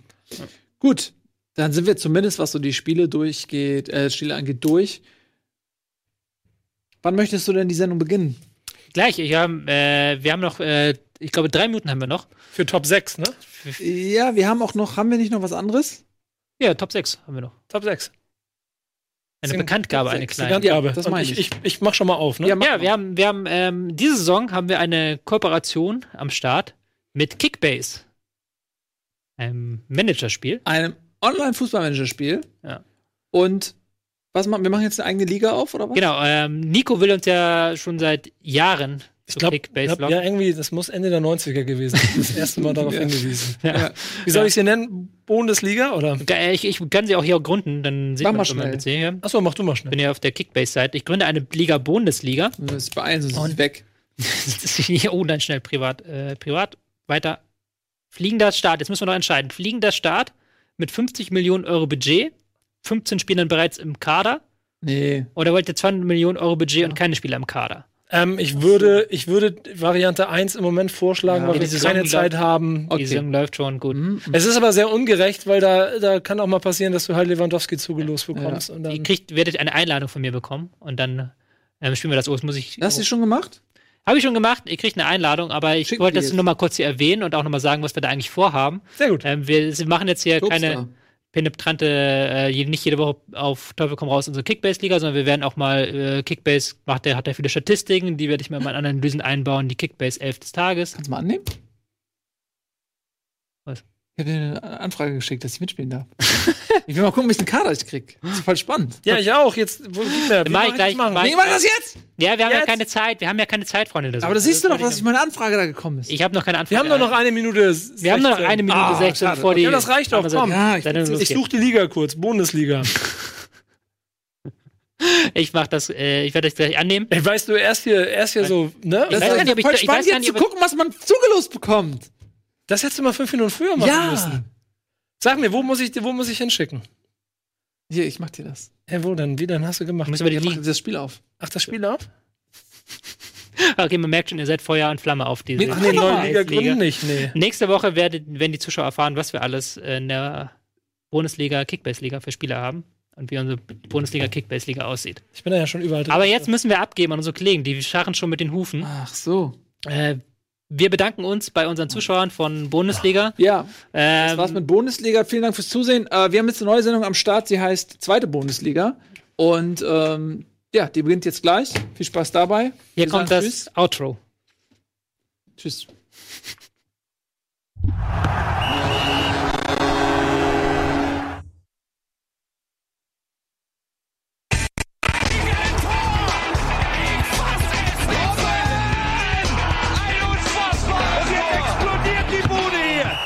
Kritisiert mir denn nicht zu viel. Das ist ein guter Mann. Moin Moin, herzlich willkommen zur Zweite Bundesliga. In der Sendung mit Charme. Mit Charme, Scherm und Melone. Ja, äh, hier wird alles besprochen, was in der zweiten Bundesliga so passiert. Klammer auf, HSV, Klammer zu. Die einzige Fu- Fußballsendung über die zweite Bundesliga. So. Wir haben eine, eine Mail bekommen von der Deutschen Fußballliga. Ja, Die meinen, man darf äh, das Premiumprodukt Bundesliga und das Nicht-Premiumprodukt zweite Bundesliga muss abgegrenzt werden voneinander. das stimmt. Ja. und dann haben wir alles hier investiert, was wir noch an Ressourcen übrig hatten in dieses Zweitset. Ja. Die zweite Bundesliga. Gefällt mir ganz gut. Gefällt, die Tischdeko gefällt mir. Ja, Das ist großartig. Die Zusammenstellung aus. ich kann das auch Aus- großartig. Aber ich finde es sehr gut. Das, das heißt ja, Rüd von Schnitzelroy, das ist schon ganz sinnvoll, dass er in der zweiten Liga Ja. ist, ne? Ähm, ja, weil er mal beim HSV gespielt hat. Meinst du jetzt? Ist das jetzt wieder ein Gag? Guck mal, so eine, sowas, so, finde ich so so eine Tischdecke auf dem Land vor. Ja. So sieht's in jedem guten. Das ist in jedem guten Ja, Land komm, aus. keine Zeit. Fußball. Ähm, was besprechen wir denn heute, Tobias Escher? Hm? Hm? Hm? Natürlich, Mhm. wenn wir über die zweite äh, Bundesliga reden, kommt man nicht vorbei Ja. an Erzgebirge Aue, der Mannschaft der Stunde aktuell. Und wir reden Stimmt, Die natürlich. sind voll schlecht. Also, Auge. Was? Wir reden über das Derby. Komm, ich, ich möchte das jetzt abkürzen, das ist Klamauk. Ich will kein Klamauk hier in dieser Sendung. Ich habe gerade hier. Erzgebirge. Aber Duisburg hat einen neuen. Trainer, habe ich, hab ich gelesen. Lieber, Hasenhüttel? lieber Knecht. So, hör auf jetzt. Wir wollen über das Derby reden. Ihr habt es ja vielleicht mitbekommen. Äh, nach was, sieben Jahren oder so, das erste Stadtderby, das einzige Derby, was es eigentlich äh, gibt im hohen Norden und deutschlandweit sowieso. Ähm, Hamburger Sportverein gegen FC Sank Pauli. Äh, wir alle wissen, weil wir oft genug daran erinnert werden, dass das letzte Derby 1-0 ausging, Tor von Asamoah in Hamburg damals, hahaha, natürlich in Hamburg in, im Volksparkstadion. Lustig, lustig. Und ähm, das war im Vorfeld, ist dieses Derby schon sowas von angeheizt worden. Es gab äh, Hamburg-Fans, die ähm, irgendwie äh, sich gezeigt haben, und vielleicht ein bisschen konfrontativ waren. Es gab Geschichten, wo auch St. Pauli-Fans, ähm, HSV-Fans angegriffen haben. Also es gab echt auch unnötige, traurige Gewalt im Vorfeld. Es war, es war hitzig und ähm, ähm, sportlich hat dieses Derby, ich kürze es ab, sportlich hat Derby alles vermissen lassen. Ähm, ich habe es im Vorfeld leider auch so ein bisschen ähm, vermutet, dass das kommen wird, weil äh, St. Pauli einfach keinen Bock hatte zu verlieren. Das war denen das Wichtigste weil die haben sich nach ihrer Rechnung sind sie immer noch Stadtmeister, wenn sie das Spiel nicht verlieren. Und äh, der HSV kommt aus einer Phase, ähm, angefangen spätestens bei dem 0 zu 5 gegen Regensburg, wo auch so ein bisschen diese Angst, äh, Tore zu kassieren, äh, stärker wurde. Und es äh, ist jetzt das dritte Spiel in Folge ohne eigenes Tor. Das sagt ja auch schon deutlich irgendwie, was mit der Mannschaft los ist. Man hat noch nicht ähm, ein Mittel gefunden, offensiv schlagfertig zu sein und gleichzeitig defensiv stabil zu stehen. Und das hat man gegen St. Pauli gesehen. St. Pauli hat einfach sich die meiste Zeit hinten reingestellt. Ballbesitz 70-30 für den HSV.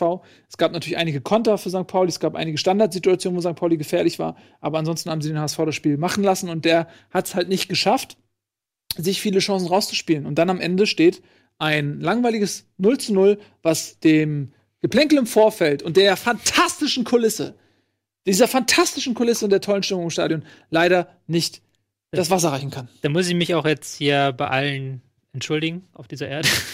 ähm, ich habe ja in, immer dir gesagt, wir machen hier nochmal so diesen zweite Bundesliga und wir ja. und ich habe jetzt extra die Kollegen hier dieses schöne zweite Bundesliga-Set ja. bauen lassen. In der, da habe ich schon vor einer Woche einen Auftrag gegeben, in der Erwartung, dass wir hier viel zu bereden haben. Ja. Weil ja Derby ist und da überhaupt Stimmung. Ich habe mir überlegt, vielleicht lädst du noch jemand von St. Pauli ein. Und dann lief dieses Spiel und da ist ja einfach so 90 Minuten gar nichts ja. passiert. Also ich glaube, das ist, das ist, wenn, wenn zwei Mannschaften mehr Angst haben zu verlieren, als Bock ja. darauf zu gewinnen, dann siehst du so ein Spiel. Und ich glaube, so war es ein bisschen.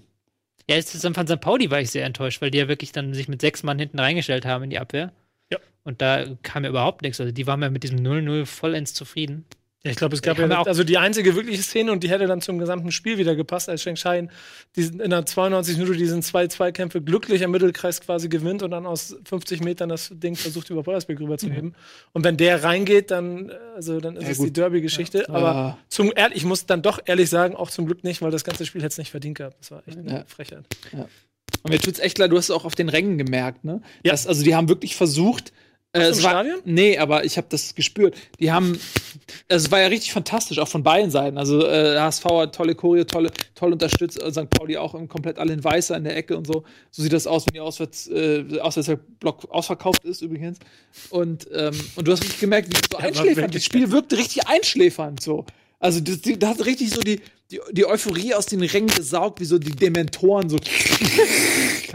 dieses langweilig. Und ich bin, ich bin ein bisschen enttäuscht. Also es ja, aber das kann ich auch voll unterschreiben. Ich war ja im Stadion und ich bin auch total elektrisiert dahin gefahren und habe gedacht, okay, jetzt Derby und allem drum und dran. Und ich hatte so nach 45 Minuten schon das Gefühl, sag mal, wollt ihr uns hier irgendwie und, und das ganze Publikum, dem hast du auch irgendwie so angemerkt, ja, auf der einen Seite HSV, auf der anderen Seite St. Pauli, aber alle waren so, die Mannschaft macht gerade nicht das, was man braucht, um hier ein hitziges Derby zu spielen. Da war auf dem Platz nicht so wirklich viel los. Da waren die Aktionen drumherum schon, was die Fans vor und hinterher ja. gemacht haben, schon ein bisschen heftiger, obwohl es danach ja auch ruhiger geblieben ist. Der Punktsieg, muss ich sagen, für das gesamte Derby geht ein bisschen aus meiner Sicht, ich stand ja nun mal in der St. Pauli-Kurve da, an den HSV-Fanblock unten, der mit den Spruchbändern. Da waren so sehr viele sehr lustige Spruchbänder, mit denen sie den St. Paulianern eine. Äh, Beispiel? Eine Stelle nach der anderen. Ach, so Kleinigkeiten, da ging es um die, um, um, um die, einfach um die Stabilität von den, äh, von den Hools und um die, um die, ähm, wie ging, ging es um, ich glaube, um, um Feminismus und, und solche Sätze ja. im ich Vergleich mit NWA Musik hören und so. Also es war von den Sprüchen her ganz lustig. Ich weiß nicht, ob St. Pauli das unten genauso gemacht hat, deswegen kann ich das nicht vergleichen, aber mhm. was da so los war, das war die einzig lustige Ebene. Fußballerisch was eine Frechheit. Ja. Das tut mir jetzt auch leid für alle Zuschauer von zweite Bundesliga. Ja, wir hatten tatsächlich natürlich jetzt hier gehofft, wir können so ein rassiges Derby aufarbeiten können, ja. über richtig coole äh, Szenen sprechen, die in Erinnerung bleiben werden. Es wird von diesem Spiel eigentlich wenig in Erinnerung bleiben, außer ähm, Stadtmeister St. Paul. Ja, das, ja, ey, ganz ehrlich, wenn man es wirklich nötig braucht, ne, das ist dann irgendwie so, keine Ahnung, als wenn René Weller jetzt erzählt, er ist noch Champion, weil er mal irgendwie 1977 irgendwie. Aber das ist doch, also mal ganz ehrlich, ich weiß, dass das, ja, aber das ist doch das alles, was St. Pauli hat. Die müssen doch, die müssen doch sich. Ja, aber das meine ich ja. Das, genau das meine ich ja. Dieses Beharren auf diesem Titel zeigt eigentlich viel mehr, also dieses Bedürfnis danach ist eine größere Auskunft als der Name Stadtmeister, weißt du, was ich meine? Und kennst, kennst du dieses Gefühl nicht? Doch.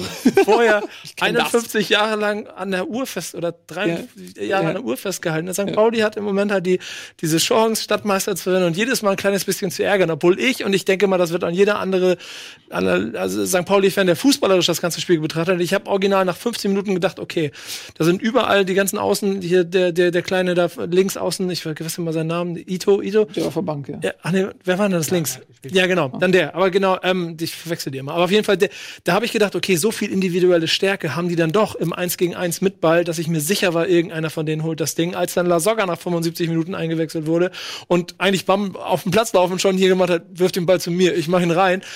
Ich hat, bin fest davon ausgegangen, irgendeine individuelle Stärke vom HSV, die nun mal klar individuell stärker sind, ähm, dreht das Spiel um. Ist nicht passiert. Aber also kannst du dich daran festhalten. Ja, aber du siehst halt auch ganz klar, dass äh, alle Gegner stellen sich hinten rein. Ja. Ähm, und lassen den HSV mal kommen und ja. gucken. Und die Qualität oder die Taktik reicht momentan nicht aus, um diesen Riegel zu, zu knacken. Ja. So, da es fehlt einfach daran, Chancen sich zu kreieren. Und die meisten, sagen wir mal, bis auf Köln, kommen alle Gegner zum HSV und sagen, ja, ein Punkt ist okay mit mir. Ja, genau. Und so spielen alle. Und deswegen äh, war das jetzt äh, das, das dritte ähm, Spiel ohne eigenes Tor in Folge. Also ich würde sagen, ein bisschen angekommen, ne, in der zweiten. Das wird eine richtig. Es wird eine harte Saison, klar, natürlich. Ja. Aber ich bin beide. Die individuelle Klasse müsste trotzdem ausreichen, um Chancen zumindest ja, genau. zu kreieren. Aber du siehst eben ganz klar, dass die äh, nach diesem 0 zu 5 mussten die sich erstmal schütteln. Wie so ein Boxer, so, der erstmal sagt, okay, die nächste Runde konsolidiere ich mich erstmal. Ähm, und sie haben noch nicht den Weg gefunden, diese Balance zwischen Defensive und Offensive. Das haben sie noch nicht gefunden. Damit äh, seit zwei Spielen äh, suchen sie das. Rückspiel wird heißer, da bin ich mir ziemlich sicher. Ja, weil da kann St. Pauli das nämlich nicht machen. Also vor eigenem Publikum, wenn die Hellsbells ertönen am Millern-Tor, da können die nicht sich mit äh, elf Mann hinten reinstellen und auf irgendwie nur ein, zwei Konter im, im Spiel setzen. Das geht ja, nicht. Weiß nicht, ob du das hoffen kannst. Kannst du ja, hoffen. come on. Also, Aber da kannst du dich auch nicht Stadtmeister nennen. Also, das ist, das ist wirklich wie weglaufen. Also, das ist. Sorry, ja, oder? Aber Stadtmeister. Ja, das geht nicht. Ist eine gute, äh, ähm, Spielfest fasst den Fußball gut zusammen, oder? Dieses Spiel? Ja, man hat, man hat große Erwartungen und am Ende wird es doch nur ein Grottenkick. Ja. Oder wie hat, wie hat Etienne das in der Gruppe erzählt? Während des Spiels hat er doch gesch geschrieben, irgendwie dieses Spiel und gleich, muss, gleich kommt noch Frankfurt gegen Hannover. Man muss den Fußball wirklich lieben, ja. um das alles anzugucken. Ja.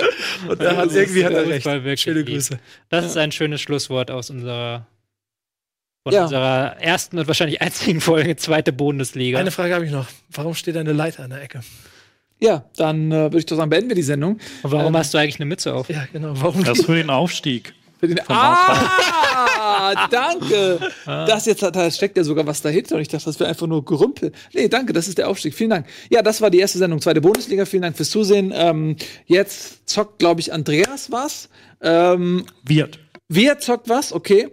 Und Verzeihung, im Anschluss um 20 Uhr springe ich für Simon ein. Der ist nämlich krank, weil der, der ist immer krank, ey, weil der einfach kein Immunsystem hat. Der macht keinen Sport, der hat zu viele Kinder. Simon ist immer krank und ich muss wieder für ihn einspringen. Und Toll. deshalb können wir nicht zusammen. Ja, genau. Es war kurzzeitig geplant, dass Nico und ich mit sagen. Aber heute Abend 20 Uhr zocke ich dann. Äh, ich freue mich drauf. Äh, seid dabei. Um 20 Uhr bis 23 Uhr zocke ich. Ich habe Spaß. Ähm, bis nachher. Tschüss.